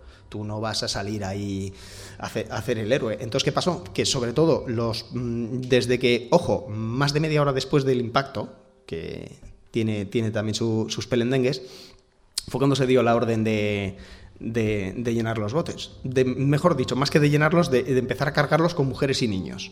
Que hubo, hubo dos versiones diferentes. En una banda se llenó con mujeres y niños y luego se empezó a llenar con hombres hasta que no quedaba nadie encubierta y en la otra banda solamente mujeres y niños. Pero claro, los botes bajaban, los primeros botes bajaban medio vacíos o incluso ridículamente eh, cargados. Un bote de 45 personas con 11 a bordo. ¿Y esto cómo se explica? Pues porque no había nadie. O sea, simplemente los oficiales... No había nadie encubierta en- para poder subirse a no esos había botes. nadie encubierta para poder subirse. O sea, ellos ni, ni había. No hubo ni discriminación de clases, ni hubo discriminación de nada. Simplemente era discriminación de hay alguien, no hay nadie. Ya está. O sea, tú llegabas, por ejemplo, en, la banda que estaba, que estaba con- en la banda de babor que estaba controlada por el oficial Lightoller, Lightoller fue absolutamente severo. De hecho, fue la idea suya, la de mujeres y niños primero. No dejaba, dejó morir a un montón de, gen- de hombres. ¿Por qué? Porque solamente embarcaba mujeres y niños. Pero claro, una vez se acababan las mujeres y niños, a él le daba igual. Fuesen de primera, de segunda, de la tripulación, le daba absolutamente igual. ¿Eres mujer? Sube. ¿Eres niño? Sube. ¿Eres hombre adulto? Aquí te quedas. En la otra banda, pues bueno, pasaba más o menos lo mismo, subían las mujeres y los niños y luego los hombres. Y el oficial Murdoch, que es el que estaba en la banda de estribor, no hizo absolutamente ninguna discriminación de ese tipo, pero ya lo que te decía, que al no haber gente en, en- en cubierta, además, ¿qué, qué discriminación vas a hacer? Vas a coger y, y- y vas a decirle a la gente de tercera clase, mira, vosotros no entráis, que van a entrar aquí solo los de primera. Eh, cualquiera que haya estado en, un- en una situación de crisis de ese tipo, en la cual hay una multitud, sabe lo que ocurre. A ti no se te ocurre decir, no, no, al, al revés, tú abres paso a todo el mundo porque si no se te monta una revolución encubierta que hubiera sido algo increíble. Lo ordenado que fue precisamente, sobre todo antes de los últimos momentos, en los últimos momentos un poquito de caos, pero tampoco hubiera sido imposible. Si se te ocurre poner una barrera, lo que pasa es que los pasajeros de tercera clase simplemente vivían cinco, seis cubiertas más abajo y no conocían el barco porque era un laberinto increíble. Tardaron muchísimo en llegar a la cubierta. Una de las cosas que comentas es que el personal que, los pasajeros de tercera clase, dices que es posible que estuvieran viviendo en condiciones mucho mejores que un crucerista actual. Hombre, vamos, pero ni, ni por asomo. ¿Tú has visto el menú de tercera clase de...? No, cuéntanos. Pues tenían tres comidas, pero tres comidas con sus platitos bien llenitos y, y a elegir a lo que ellos querían. Tres comidas normales. Luego además tenían un pisco labis nocturno y además durante toda la noche el que tuviese hambre pues tenía sus galletitas, su queso. O sea, tenían unos camarotes muy decentes, bastante mejores que de los de bueno, esas moles enormes que hay ahora que son absolutamente ridículas, mm, llenas de gente como si fuesen como si fuesen avisperos. O sea, mm, yo he estado en, en Tahiti, por ejemplo, que no es, un, eh, que no es en, en, Papite, la capital de, de, Tahiti, que no es precisamente una ciudad pequeña, y recuerdo que llegó un macro crucero de ese tipo y era imposible andar por la calle, pero imposible. Y dices, joder, pero que esto es la capital del Pacífico, esto es una ciudad con vida enorme. No veías los habitantes locales, eran todos jubilados estadounidenses que ocupaban la ciudad entera. Las 48 horas que estuvo el crucero allí, nos quedamos en el barco, pues, pues mejor no salir a la calle. Mm. Cambió hasta el idioma oficial, ¿eh? pasó a ser el inglés en, en, lugar del francés. Cuando se fueron se recuperó la, la, normalidad. Pues esa gente vive hacinada en una especie de pequeño camarote, llega, está unas horitas en el puerto, vuelve a subir y dice que se ha ido de vacaciones. Bueno, pues vale, tú dices que te has ido de vacaciones. Los pasajeros de tercera clase del Titanic tenían unos camarotes bastante más decentes. Sí, había algunas zonas que tenías que compartir, había segregación, a los solteros les tocaba en proa para alejarlos de las solteras que estaban en popa. Sí que había sus pequeños temas sociales, pero esa gente que te podía venir de un pueblo de Noruega que sobre todo, que no habían visto una ducha en su pajolera vida, o sea, una ducha caliente, perdón, y a lo mejor ni siquiera hubieran visto una ducha. A esa gente tú la metes en un barco en el que tienen todos los entretenimientos, tienen orquesta, tienen salones de, salones de baile, lo que os decía de tres comidas como Dios, luego una segunda cena y el piscolabis este nocturno y además duchas calientes, calefacción. Esa gente no sabía ni que existía la calefacción. Y de repente llegan al barco y dicen, ¡uh! ¡Ostras, qué lujo! Y luego además llegabas a Estados Unidos, tú llegabas en el Olympic, por ejemplo, en su, en su hermana mayor, y no era lo mismo que si tú venías en cualquier paquebotillo de esos de, de 6.000 toneladas que iban ahí, que te pasaban directamente. Tú ibas a, a Rikers Island, iba a decir. Se me ha olvidado ahora cómo se llama la isla que está enfrente a la isla de la Libertad en Nueva York. Y ibas allí, te pasaban, te enganchaban, te miraban si tenías pulgas, vamos, no. era digno de, de, de, un campo de concentración lo que le hacían a los pobres inmigrantes. En cambio, tú llegabas en el Olympic y te decían, chato, ala, pasa, que has llegado aquí con, clase. Llegabas en el Mauretania y dices, ala, tira para acá, bienvenido a América, bienvenido a América. Entonces, claro, esa gente, pues sí, tuvieron la mala suerte de, hundirse, pero para ellos los días desde que salieron de, Southampton o de Cherburgo o de Queenstown, para ellos fue lo, los mejores días de su vida, con seguridad. Hay muchas historias, hay muchas leyendas que se habla sobre el Titanic y hay una de ellas que desde luego es recurrente. No, la momia no. La, no, momia, la momia no. no te voy a hablar de la momia, pero sí te voy a hablar de un libro, evidentemente, que yo creo que has leído. Yo no sé si eres la única persona que ha leído el libro, porque todo el mundo no, habla la, de él. La otra está ahí. La otra, la otra está, ahí. está, ahí. Carlos Canales. Eh, ya son dos. Bien, y los dos los tenemos aquí. Maravilloso, estupendo. Futility. Eh, no recuerdo el nombre, Robert. Sí, eh, Morgan Robertson. Morgan Robertson. Eh, bueno, es cierto todo lo que dicen acerca de que era un libro que predecía o que se anticipaba a este terrible accidente. Alguna cosilla sí que acierta. Hay que, hay que, hay que decirlo, el hecho de, de, que... Lo que pasa que también son muchas cosas mmm, arquetípicas. Entonces no es que el libro acierte, es que si tú quieres hacer un buen libro, lo tienes que hacer así. Tienes que, tiene que ser el barco más grande del mundo, tiene que... Mmm, no, es que no, no, sabría cómo explicarlo. O sea, coincide, sí que son cosas, pero no en el sentido predictivo de algo, sino que es prácticamente por lógica, es la, la, por, por ley de la gravedad. Pero si te paras a mirar las coincidencias que hay entre el, entre el, iba a decir, entre el Olympic y el Titanic, entre el Titán, que es el barco de, de la novela de Robertson, y el Titanic, realmente prácticamente ninguna. Claro, se citan a lo mejor 50, 60 coincidencias, pero cuando te paras a mirarlas son todas mentira. Y cuando digo mentira, lo digo con todas las palabras. O sea, mm. ha llegado algún capullo, ha cogido, ha modificado cifras, ha mentido conscientemente, ha modificado, ha tergiversado. Pues tú te paras a leer Futility, que dice sale en la primera página, es que no hace falta pasar más allá, una descripción perfecta del Titán. Ahí es donde están el 90% de las cosas que se han dicho falsas al respecto de, de ese tema. Que, si tenían el mismo desplazamiento, eh, que eran un barco de las mismas características. Sí que hay algunas coincidencias, pues eso, que era el barco más grande del mundo, que tenía tres ejes, que tenía dos mástiles y cuatro chimeneas, y aquí, por ejemplo, está una de las trampas. Claro, en todas partes se te describe, te ponen un dibujo del Titanic y un dibujo del hipotético Titán, y ponen dos barcos prácticamente iguales. Y vamos a ver, el Titán era un velero. Era un velero. El del libro de Futility. El hablas. del libro de, de, Futility. Entonces dices, joder, si ya partimos de que me estás metiendo una bola con el tipo de barco que tiene, los datos que vayas a decir después, Pues es que luego resulta que no es ninguno cierto. Tú dices que tenían el mismo número de compartimentos estancos. Entonces coges y dices que el Titán tenía 16. Igual que el Titanic. Pues da la casualidad que no. Tú te lees el libro y el Titán tiene 19. Y así con prácticamente todas las sincronicidades. Claro, cuando te paras a mirarlas una por una, porque como una cosa te suena, como la leas muy rápido, y dices, ah, pues sí, es verdad, ah, pues sí, es verdad. No, no, lo que tienes que hacer es poner una página al lado de la otra y decir, anda, si es que no coinciden nada. Descartando mitos y descartando cosas que evidentemente en el mundo del misterio a veces cuesta, ¿verdad? Eh, yo creo que hay muchos, eh, bueno, muchos eh, amantes del misterio que buscan precisamente ese misterio y quizá, yo no sé por qué, no acaban de, de quitar estas cosas que contaminan o que luego se van reproduciendo una y otra vez hasta convertirse en realidades, hasta que alguien viene, como Carlos Canales o como Iván Figueras, y lee el libro.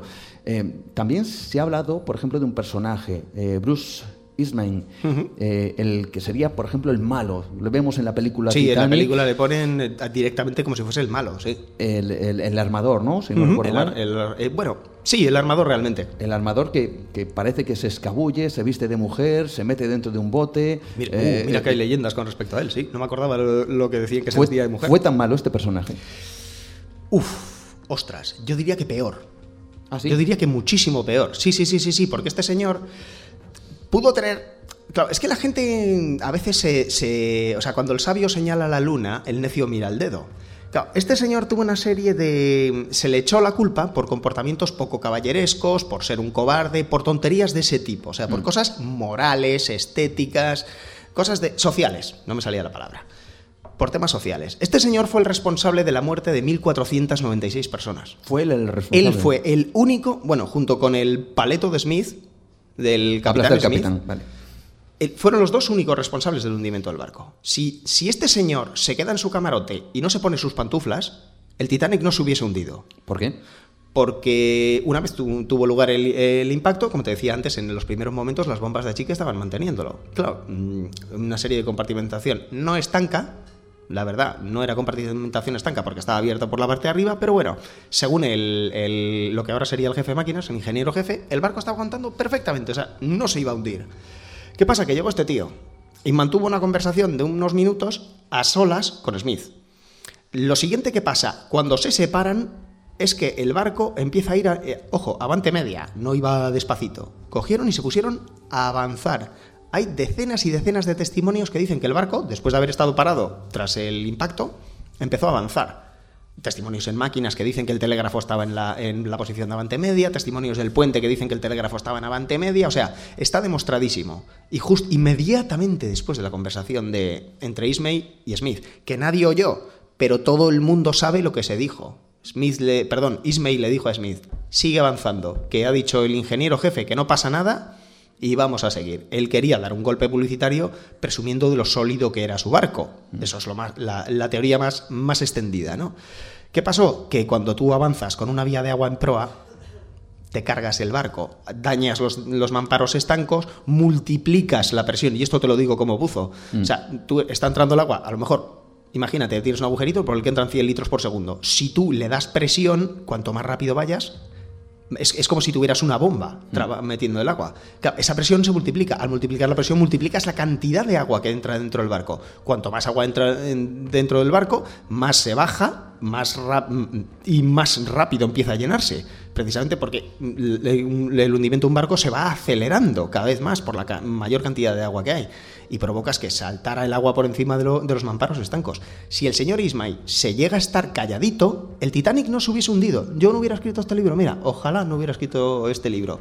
Pero en cambio, se le ha juzgado porque si era un cobarde, y a mí qué más me da que sea un cobarde, es un asesino que se ha cargado a 1496 personas. Nueva dimensión. Rompe las barreras de lo establecido. ¿Qué de esa imagen, no? Simplemente se vistió de mujer, entró. ¿Esto también es un mito? Y tanto que es, un, que es un mito. Eso sí que lo hizo el tío muy bien. Yo creo que seguramente se dio cuenta de la que había legado. Y el tío se dedicó durante las dos horas o así que duró el proceso de hundimiento en el que él estuvo involucrado, se dedicó a, ayudar a la gente, a, meter mujeres y niños en los botes, a colaborar con los... Uh, uh, sí, sí, sí, ahí el tío se comportó como un jabato. Y se fue en uno de los últimos botes, de hecho se fue en el último bote colapsable que salió intacto del barco, o sea, el último que salió boca arriba, y, salió porque se lo dijo un oficial. Él no se subió al bote. El oficial vio que no había nadie más y le dijo, patrón, suba usted al, bote, que va, aquí hundirse el barco, hacer el ridículo. Y el hombre se subió al bote pues porque se lo dijo un oficial. Eso lo, lo hizo muy bien.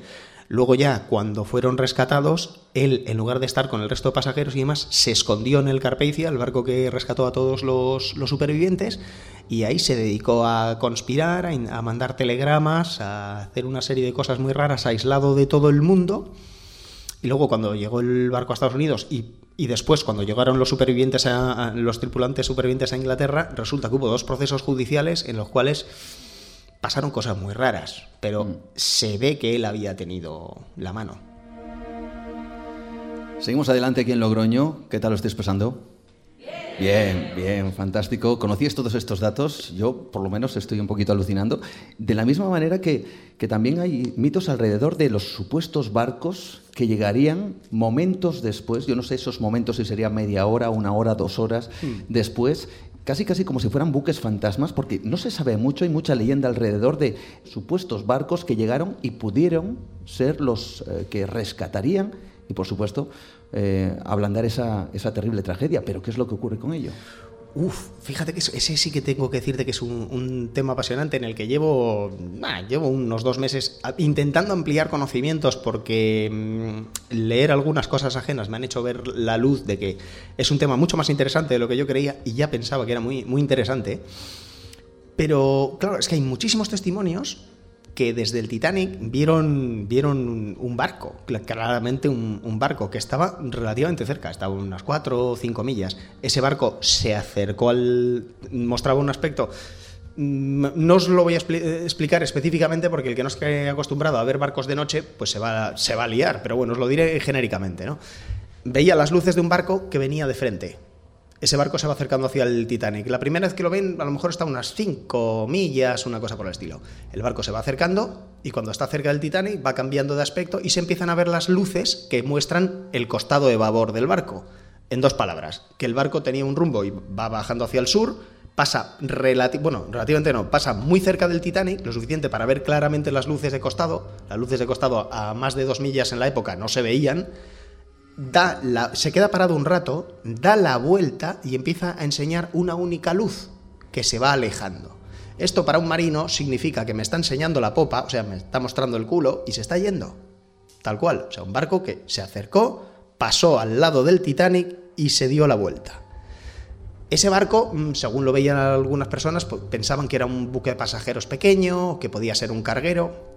Pero está aquí que, curiosamente, uno de los barcos, que fue el chivo expiatorio, por eso decía antes lo de los juicios amañados, fue el chivo expiatorio de toda la cuestión. Se buscaron ahí al mejor amigo del hombre, que diría eh, eh, Brown, y, se cargaron la carrera del capitán del, capitán del, Californian. Un barco que había estado enviando avisos telegráficos, dice, mucho cuidado, que aquí mm, hay una, hay una barrera de hielo que tenía millas y millas de largo, que corría norte a sur, él se tuvo que refugiar, o sea, tuvo que parar máquinas porque no podía navegar porque era peligrosísimo, avisó al Titanic, avisó a todos, el Titanic no le hizo ni pajolero, ni pajolero caso, y luego, durante los juicios, se le se acusó a ese capitán de no haber acudido al rescate del Titanic. Claro, lo que mm, en el juicio se saltaron es que había una barrera de, hielo de a lo mejor 5 millas de ancho y que tenía decenas y decenas de millas de, de alto, vamos a decir así, de norte, de norte a sur.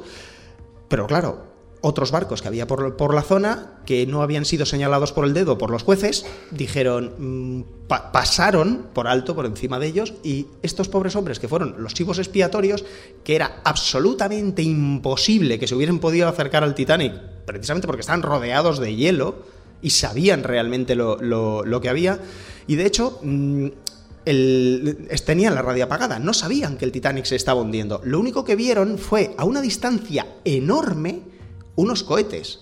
Y esos cohetes parecían venir de un barco muy raro que estaba ahí en medio, que tenía un comportamiento un poquito anormal. O sea, tú en, la mar tú vas de un punto a otro recto. Tú no das curvas en el mar. Es porque no hay curvas, no es una carretera, ¿no? Tú siempre vas el camino más corto, de un lado a otro. Pues este tenía cambios de rumbo, cambios de velocidad, estaba también a unas 5 o 6 millas hay quien cree que es el mismo barco que estaba viendo el Titanic y hay quien cree que no. Yo me he puesto a tirar líneas en la carta, mm, así un poquito por encima, de momento todavía no he profundizado, y de momento opino que es otro barco. O sea que realmente había dos barcos, no voy a decir fantasma porque eso es otra cosa, pero había dos barcos muy, muy misteriosos ahí. Y curiosamente los testimonios de los oficiales y varias personas, de, más del, del Californian, sobre todo del capitán Lord, decía que los cohetes aquellos parecían venir de ese barco, pero que eran unos cohetes muy bajitos sobre el horizonte. Claro, esos cohetes muy bajitos sobre el horizonte eran casi con toda seguridad los que estaba lanzando el Titanic. Que por cierto, no tira ocho cohetes como dicen en, el juicio, que lo deciden los jueces porque se le pone en sus santos pelendengues y dicen, pues el Titanic tiró ocho cohetes. Claro, tú te pones a, mirar los testimonios y dices, pero joder, si esto parecía una descarga de artillería, ¿no? Eso es lo que prueba precisamente que había barcos en medio y que el pobre Californian estaba a una distancia inmensa del Titanic al cual no se podía acercar y encima con una barrera de hielo por delante, o sea, lo cual hubiera sido imposible. Pero ha pasado como el malo de la historia. Misterios que todavía faltan por desvelar de ese buque de los sueños. Quizá uno de ellos, casi casi a punto de terminar, me gustaría que nos hablaras casi de la, de la, imagen icónica de esa orquesta que dicen que está tocando hasta el último momento. Esto forma parte del mito, de la leyenda, yo no sé si incluso de la exageración periodística, que hubo mucha exageración periodística en esa época. había, que había, que vender periódicos y las tragedias venden, eh, pero yo no sé si esto fue verdad o no. Hombre, no fue verdad lo que todo el mundo dice, pero gracias por darme un mito que, que no tenga que destrozar, porque la verdad, el de, de, la orquesta no se sabe por qué, hay varias teorías. Eh, que se pusieron a tocar simplemente para entrar en calor, para tranquilizar a la gente que ves alrededor. Se cree también que pudo ser una orden directa de, del capitán Smith o de algún oficial que les dijo poneos a tocar para que no haya, para que no haya pánico. Pero sí que es cierto que estuvieron tocando durante muchísimo tiempo, durante todo el proceso de hundimiento. Claro, no hasta el último minuto, porque la última media hora fue, vamos a decir, movidita, con grandes inclinaciones, eh, eso ya no era un sitio, imagínate, te pones ahí con un contrabajo, ¿no? sí, no es lo más apropiado. Pero sí que hay que decir que esos tipos estuvieron ahí dando el callo y que no sobrevivió ni uno. Ni uno. O sea que desde luego mm, siguieron tocando sus instrumentos y no se preocuparon en subir a los botes. Gracias una vez más, gracias por este trabajo que también eh, se publica en breve, RSM Titanic, Iván Fegueiras, por cierto, ganador dos veces del premio de... eso no se puede decir. del premio de, yo lo digo, el premio de divulgación histórica, me parece, Juan Antonio Cebrián, y que una vez más nos vuelves a llevar a ese icónico buque a sus mitos, a sus leyendas, a sus verdades, a sus mentiras o sus exageraciones y también quizás sus misterios. Muchísimas gracias. Un fuerte aplauso para él.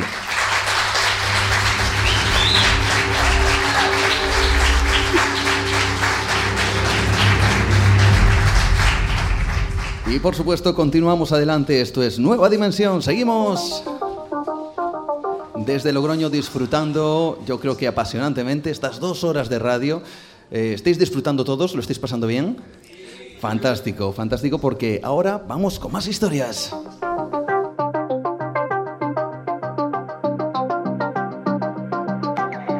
Nueva Dimensión. Con Juan Gómez, adéntrate en el mundo del misterio y lo desconocido.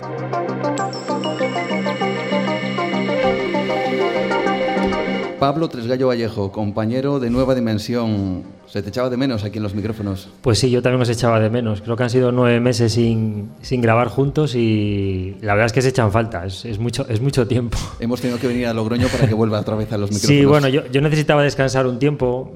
Me lo comentaban algunos, ¿no? De algunos oyentes que tenemos aquí hoy, que pues que hacía tiempo que no que no me oían. No ha pasado nada, simplemente pues eh, llevaba mucho tiempo, necesitaba un, tiempo de descansar, dedicarme a otros proyectos, a otras cosas, mm. pero era una, una, retirada temporal. Por supuesto que, que volveré y, hoy, bueno, pues después de creo que son nueve meses nos volvemos a, encontrar tú y yo.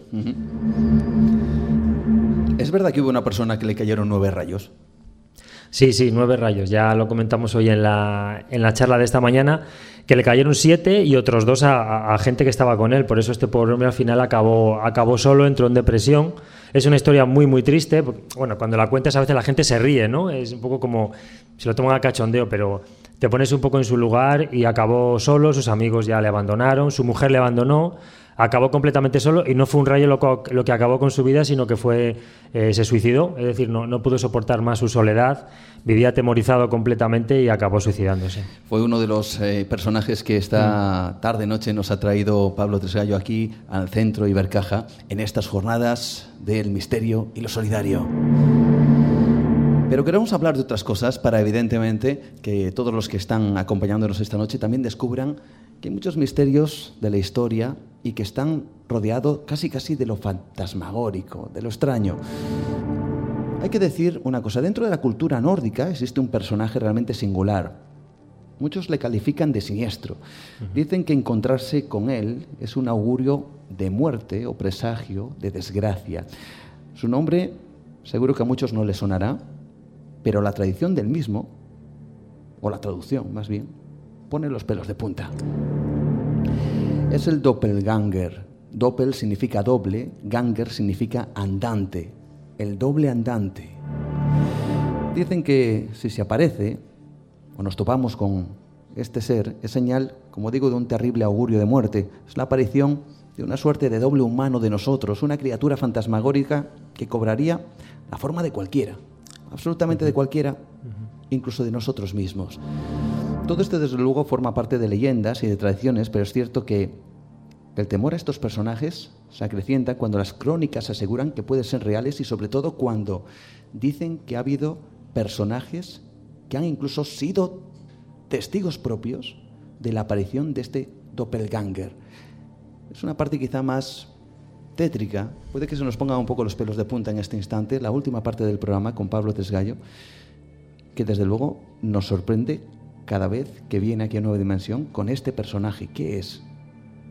¿Qué es lo que puede representar este, este ser? Bueno, pues esta mañana hablábamos de personas que han escapado a la muerte de forma milagrosa, en accidentes de avión, eh, náufragos durante, durante meses, en el, perdidos en el mar, de los rayos y bueno, una serie de, de situaciones. Vamos a hablar precisamente de todo lo contrario, es decir, de gente que no ha podido escapar a la muerte, que ha ocurrido un acontecimiento determinado, más o menos similar en todos ellos, con un tronco común que es el doppelganger, que vamos a explicar lo que es y que no han podido escapar a la muerte porque se la anuncian, bien la muerte o bien una, una desgracia, y que no pueden escapar a ella. ¿no? El filósofo alemán Schopenhauer definió la, la, coincidencia como una aparición simultánea de acontecimientos causalmente desconectados. Y digamos que lo que pretendía explicar era que eh, esas, esas, eh, esos acontecimientos, esas situaciones, pues son como dos líneas paralelas, pero que inevitablemente lo que afecta a una también afecta a la otra, ¿no? Mm. Y eh, Schopenhauer, si hubiese, vivido un poco más de tiempo, hubiese conocido un caso que a mí me parece absolutamente alucinante, sorprendente, pero que está documentado porque es cierto, porque hay testigos y vamos a comprobar que fue en un sitio público y que vemos que fue real. Nos vamos a ir hasta el año 1900, justo el 1900, nos vamos a Italia. No sé si está por aquí Carlos Canales, me pone un poco a hablar de, de historia, un hombre que sabe tanto de historia, creo que no está por aquí. Pero eh, es un hombre que bueno reinó, reinó Italia durante 1878 a 1900, era Humberto I de Saboya, que bueno, es un personaje que no es excesivamente conocido, tampoco pasó la historia por grandes cosas, pero tiene un pasaje de su vida que es alucinante, ¿no? Eh, este hombre, pues eh, este rey, pues nos imaginamos en aquella época es el típico rey con eh, el traje militar, con esos grandes mostachos que había en esa época, ¿verdad? Esos grandes mostachos, más o menos nos imaginamos con él la imagen de, Humberto I de Saboya. Pues este hombre va a Monza, en Italia, a inaugurar un, bueno, hay un evento deportivo, un evento atlético, y lo va él a inaugurar, ¿no? bueno, era por la tarde, y él antes pues va a un restaurante con todo su séquito, eh, se sienta en, la mesa del restaurante y él se da cuenta de que ve a un hombre que se parece mucho a él. De hecho, se fija más y no es que se parezca mucho, es que es exactamente igual que él. La misma altura, el mostacho, eran prácticamente dos hermanos gemelos. Todo documentado. Sí, sí, sí, porque había testigos y este hombre existía. Vemos, eh, eh, Humberto I le hace llamar, este hombre viene y le cuenta que es el dueño del restaurante. Entonces eh, entabla una conversación porque dice, bueno, pues es que usted se parece mucho a mí, realmente somos prácticamente iguales, ¿no? El rey le manda sentarse con él para entablar una conversación y le, delante de testigos, por supuesto, y le comenta y dice, bueno, pues eh, entabla una conversación, querían conocerse un poco más porque aquella casualidad les pareció muy sorprendente, y el rey le pregunta que dónde había nacido, y este hombre del restaurante le dice, pues he nacido en Turín, dice, ah, qué casualidad, yo también. Eh, siguen charlando y le pregunta, dice, eh, ¿está usted, eh, cómo se llama usted? Dice, yo me llamo Humberto. Dice, yo también me llamo Humberto. Vaya, otra casualidad. Le pregunta, ¿está usted casado? Dice, sí. dice, mi mujer se llama Margarita. Dice, pues mi mujer también, se llama Margarita también. le preguntó cuándo se había casado. Se habían casado el mismo día, también, con sus respectivas mujeres que se llamaban igual.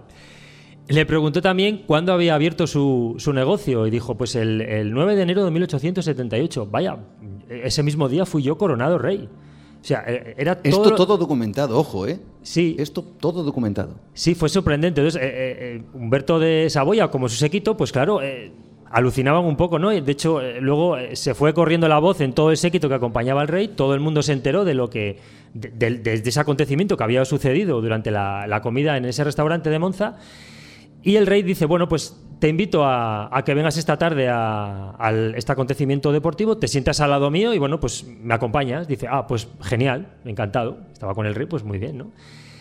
¿Qué ocurre? Que a la hora de la verdad, pues eh, Humberto I estaba esperando a que viniese el otro Humberto, el del restaurante, el dueño, y no aparecía. Y alguien le dice que es que ha sido asesinado ese mismo día. Hacía unas horas, claro. Humberto I pues eh, lo lamenta porque acaba de conocerle y pues lamenta la, la situación. ¿Y qué ocurre? Pues que un momento después, casualmente, Humberto I es asesinado también, el mismo día. Tienes, eh, desde luego, diferentes personajes, muchos de ellos conocidos, que parece que se encontraron con este doble, lo que en la cultura nórdica diría el doppelganger, este doble andante, y que desde luego son alucinantes. Sí, es alucinante. La verdad es que el tema del, del doppelganger, bueno, hay que decir que Humberto I ya había, ya había sufrido, como, como otros grandes dirigentes, ¿no? más intentos de atentado, pero fue ese el que acabó con su vida, un anarquista, eh, Caetano Bresci, un, un anarquista italiano. Claro, yo no sé si a alguno de los que estamos aquí les ha pasado que se han encontrado con alguien que se dan cuenta que, es, que se le parece mucho, ¿no? O, alguien que conoces que dice, ¿cómo te pareces? Yo realmente a mí me ha pasado, creo que a todo el mundo, que ha visto a alguien con unos parecidos realmente sorprendentes, no incluso con gente famosa, sino algún amigo tuyo que conoce a otra persona y lo confunde. Yo creo que a todo el mundo más o menos le ha pasado, ¿no? Dentro, a ver, puede ser muy parecido, le recuerda, pero hay parecidos realmente, realmente sorprendentes, ¿no? El caso de, del doppelganger, con distintos matices, porque claro, el doppelganger vamos a hablar de que es una figura fantasmagórica, eh, no, no, física. En el caso de, de, Humberto I sí que era alguien físico, alguien reconocible, alguien que todos pudieron ver y que, tenía vida. Luego fue asesinado y que era un hombre pues, que luego fue enterrado en el cementerio y demás. O sea, era una persona física. Pero sí es verdad que el tema del doppelganger, que aparece, como tú bien decías, en algunas civilizaciones eh, nórdicas, alemana, de hecho el, término es alemán, que decías tú que era el ese doble andante, también se le llamaba el gemelo maléfico o algo así, porque siempre que aparece es verdad que te anuncia o la muerte o una enfermedad o algo malo, ¿no? Es, es muy negativo.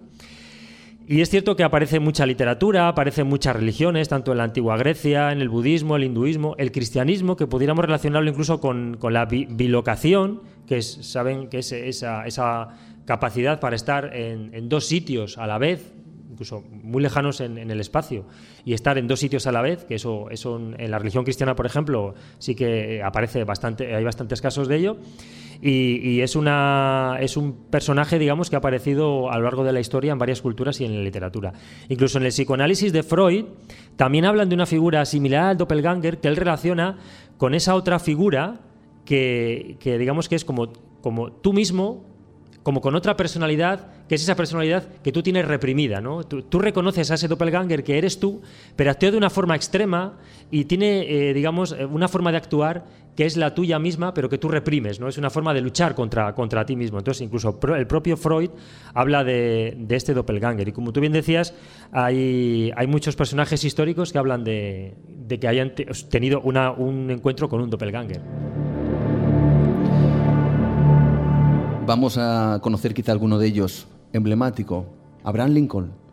Abraham Lincoln es, uno de los personajes míticos que tiene un, un, doppelganger. Bueno, hablando de personajes míticos, vamos a hablar de personajes históricos, pero si entra, por ejemplo, a Internet, eh, hay casos de, gente famosa que tiene un doppelganger. Yo de los, de los que he visto, creo que lo hemos comentado alguna vez, mm. a mí hay uno que me sorprende muchísimo, que me parece un parecido alucinante, que es el actor Nicolas Cage, que aparece con su doppelganger, que es una foto, es, yo creo que es un soldado de, más o menos, eh, yo creo que es de la época de la Guerra Civil Americana. Mm. Es un parecido realmente sorprendente porque es clavado. Hay otro que es el actor Orlando Bloom también, que aparece más o menos un personaje de aquella época. Bueno, si entran en internet, hay muchas páginas donde aparecen personajes famosos con su doppelganger y hay algunos que realmente son muy, muy sorprendentes. A mí me han sorprendido mucho esto del doppelganger también digamos que ha, sido un poco también leyenda urbana. hay leyenda urbana que dice que todo el mundo tiene en alguna parte del mundo un doble suyo. Bueno, eso no, mm. no es cierto. Es verdad que hay gente que se parece a ti, ¿no? Pero tanto como eso. Volvemos a Abraham Lincoln. Abraham Lincoln, la misma noche en la que fue elegido por primera vez, porque tuvo dos mandatos, eh, presidente, él estaba eh, en una habitación, él solo, estaba tumbado en un sofá y desde ese sofá podía ver un espejo. Y en ese espejo él ve reflejado aparte de, a sí mismo, ve a otro que era igual que él, pero con una figura difuminada y un poco fantasmagórica. Él se levanta, se acerca al espejo y desaparece. Se vuelve a tumbar y, vuelve a aparecer. ¿no? Esto lo, contó en la intimidad, se lo contó a, a, su mujer. Su mujer conocía más o menos este tipo de casos y le dijo pues, que eso no auguraba nada bueno y que, y que pensaba que eso, que eso era símbolo pues, de que algo malo le iba a pasar. Realmente e, ese primer mandato sí que Abraham Lincoln le, cumplió completo, pero en el segundo mandato es cierto que, que, lo, que lo asesinaron.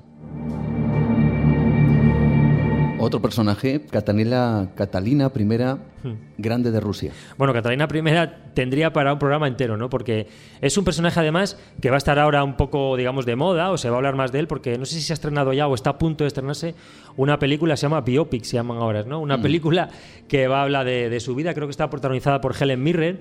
Y es que fue un personaje muy curioso. Reinó entre, bueno, reinó eh, entre mediados y finales del siglo XVIII, reinó más de tres décadas, creo que fueron 34 años.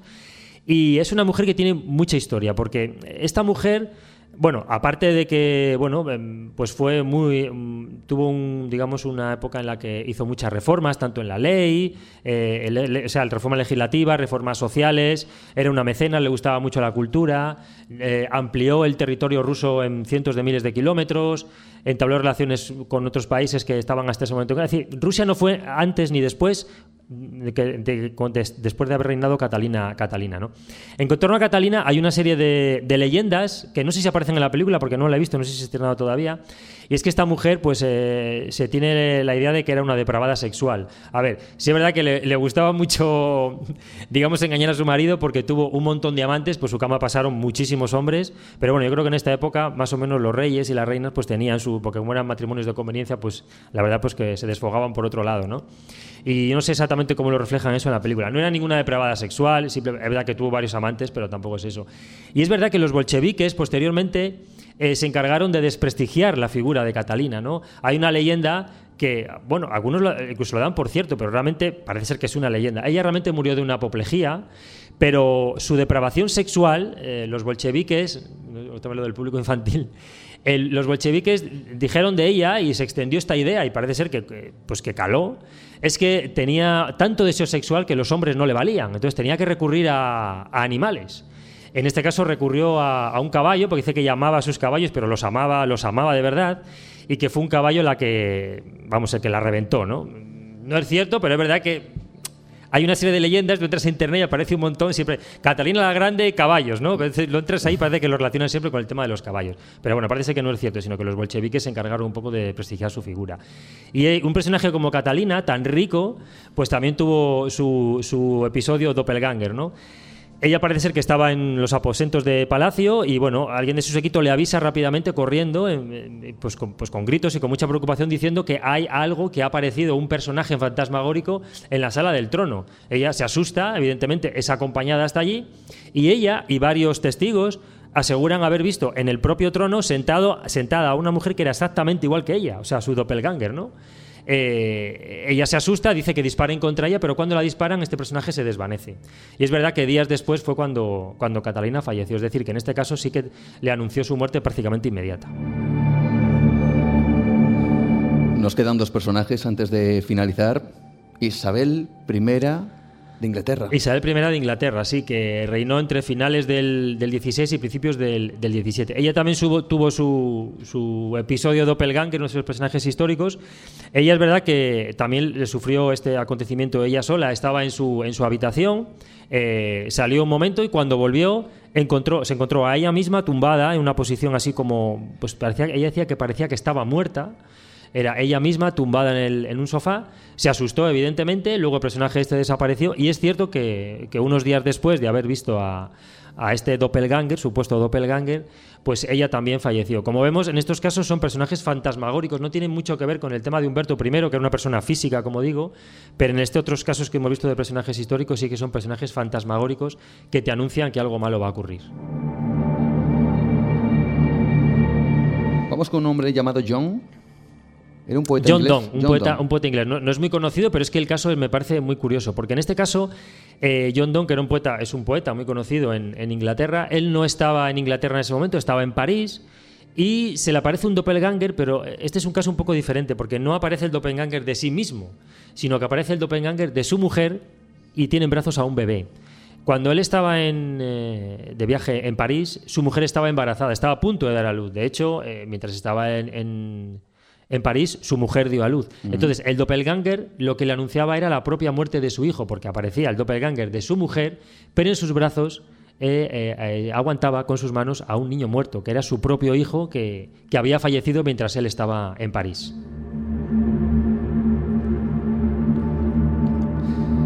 Nos queda un último personaje y seguramente que también tendrá una historia. caray. Pues sí, es el, el famoso escritor Goethe, ¿no?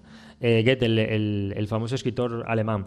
Él es también un caso un poco, un poco distinto porque no le anunció su muerte directamente, pero él, él cuenta que estaba pues paseando a caballo por un, por un pueblo alemán llamado Drusheim y vio a sí mismo cómo venía también en dirección contraria, también en un caballo, era él mismo vestido con un traje gris, con unos botones, unos adornos dorados. ¿no? Él se quedó petrificado porque pasó a su lado, era él mismo. Y él comenta que ocho años después volvió a pasar por ese mismo camino, también eh, por- a caballo, y se volvió a encontrar con ese mismo personaje que también venía en dirección contraria con ese mismo uniforme gris y con esos botones de color dorado. Él afirmó que había visto a su doppelganger dos veces. ¿Le pasó algo por haberlo visto? No, en este caso no anunció su muerte, o sea, no su muerte, evidentemente se ha muerto, claro, pero no su muerte inmediata. Hay muchos personajes más, ¿eh? Eh, por ejemplo, Percy Shelley, ¿no? que, pues, que es un, un gran escritor, pero bueno, ha pasado más a la historia como el marido de Mary Shelley de Frankenstein. Él también eh, vio como él se ahogaba en un, en un lago y efectivamente él, él murió posteriormente al poco tiempo en, en ese lago. Y hay una serie de personajes conocidos que afirman haber, haber, eh, haber muerto pues, después de que su doppelganger le anunciaba, le anunciaba la muerte. Conocemos estos casos de personajes muy famosos, pero probablemente, claro, haya, haya historias de, de personas anónimas que también les haya ocurrido probablemente algo así. Que levante la mano quien está en esta sala ahora, que haya tenido la percepción de ver quizás su doble. Ahí, señal- ahí señalan a uno. Señalan a uno por ahí, señalan a uno. Bueno, de momento no pase nada, que seguramente será alguien que se parece y ya está. De verdad, muchísimas gracias Pablo por estar Nada, esta noche con a ti. nosotros. Un verdadero placer y un honor que nos vuelvas otra vez a, a disfrutar a todos con tu compañía. Un Gracias aplauso para él.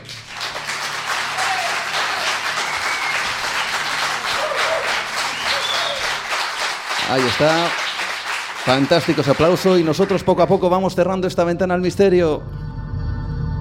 Hemos disfrutado aquí en Logroño de esta jornada intensa, sin duda alguna, con grandes amigos, buenos amigos, y hemos intentado transmitir, sobre todo a la audiencia, la que no ha podido estar aquí con nosotros, algo, parte de lo que se ha vivido en este lugar. Yo creo que ha sido una experiencia maravillosa, solidaria, llena de misterio, lleno, insisto una vez más, de buenos amigos, donde hemos tratado diferentes, temas, perdón, diferentes temas y que seguramente espero que hayamos disfrutado, yo estoy convencido que sí, todos y cada uno de los que hoy aquí en Logroño nos hemos dado cita. Recordad una vez más nuestras vías de contacto, Facebook Nueva Dimensión, mi perfil Juan Gómez Ruiz, Twitter arroba Nueva de Radio, Instagram Nueva Dimensión Radio, ese número de WhatsApp 643 84 83 63 para vuestras notas, vuestros mensajes de voz. Estamos en ivox.com todos los viernes a partir de las 12 en punto de la noche, hora española. Y también tenemos cita especial con el misterio en Onda Cero, todos los miércoles, la madrugada del miércoles al jueves. Después de José Ramón de la Morena, en el programa No Son Horas, os cuento cositas de estas que tanto nos gustan. Y también en el espacio en blanco, en Radio Nacional de España con Miguel Blanco. Así que os emplazamos a todos estos. eh, Vamos a decir que enclaves del misterio, radiofónicos enclaves del misterio, y tan solo voy a pedir a toda esta magnífica audiencia que de ese caluroso aplauso final para cerrar sin duda alguna esta jornada del misterio.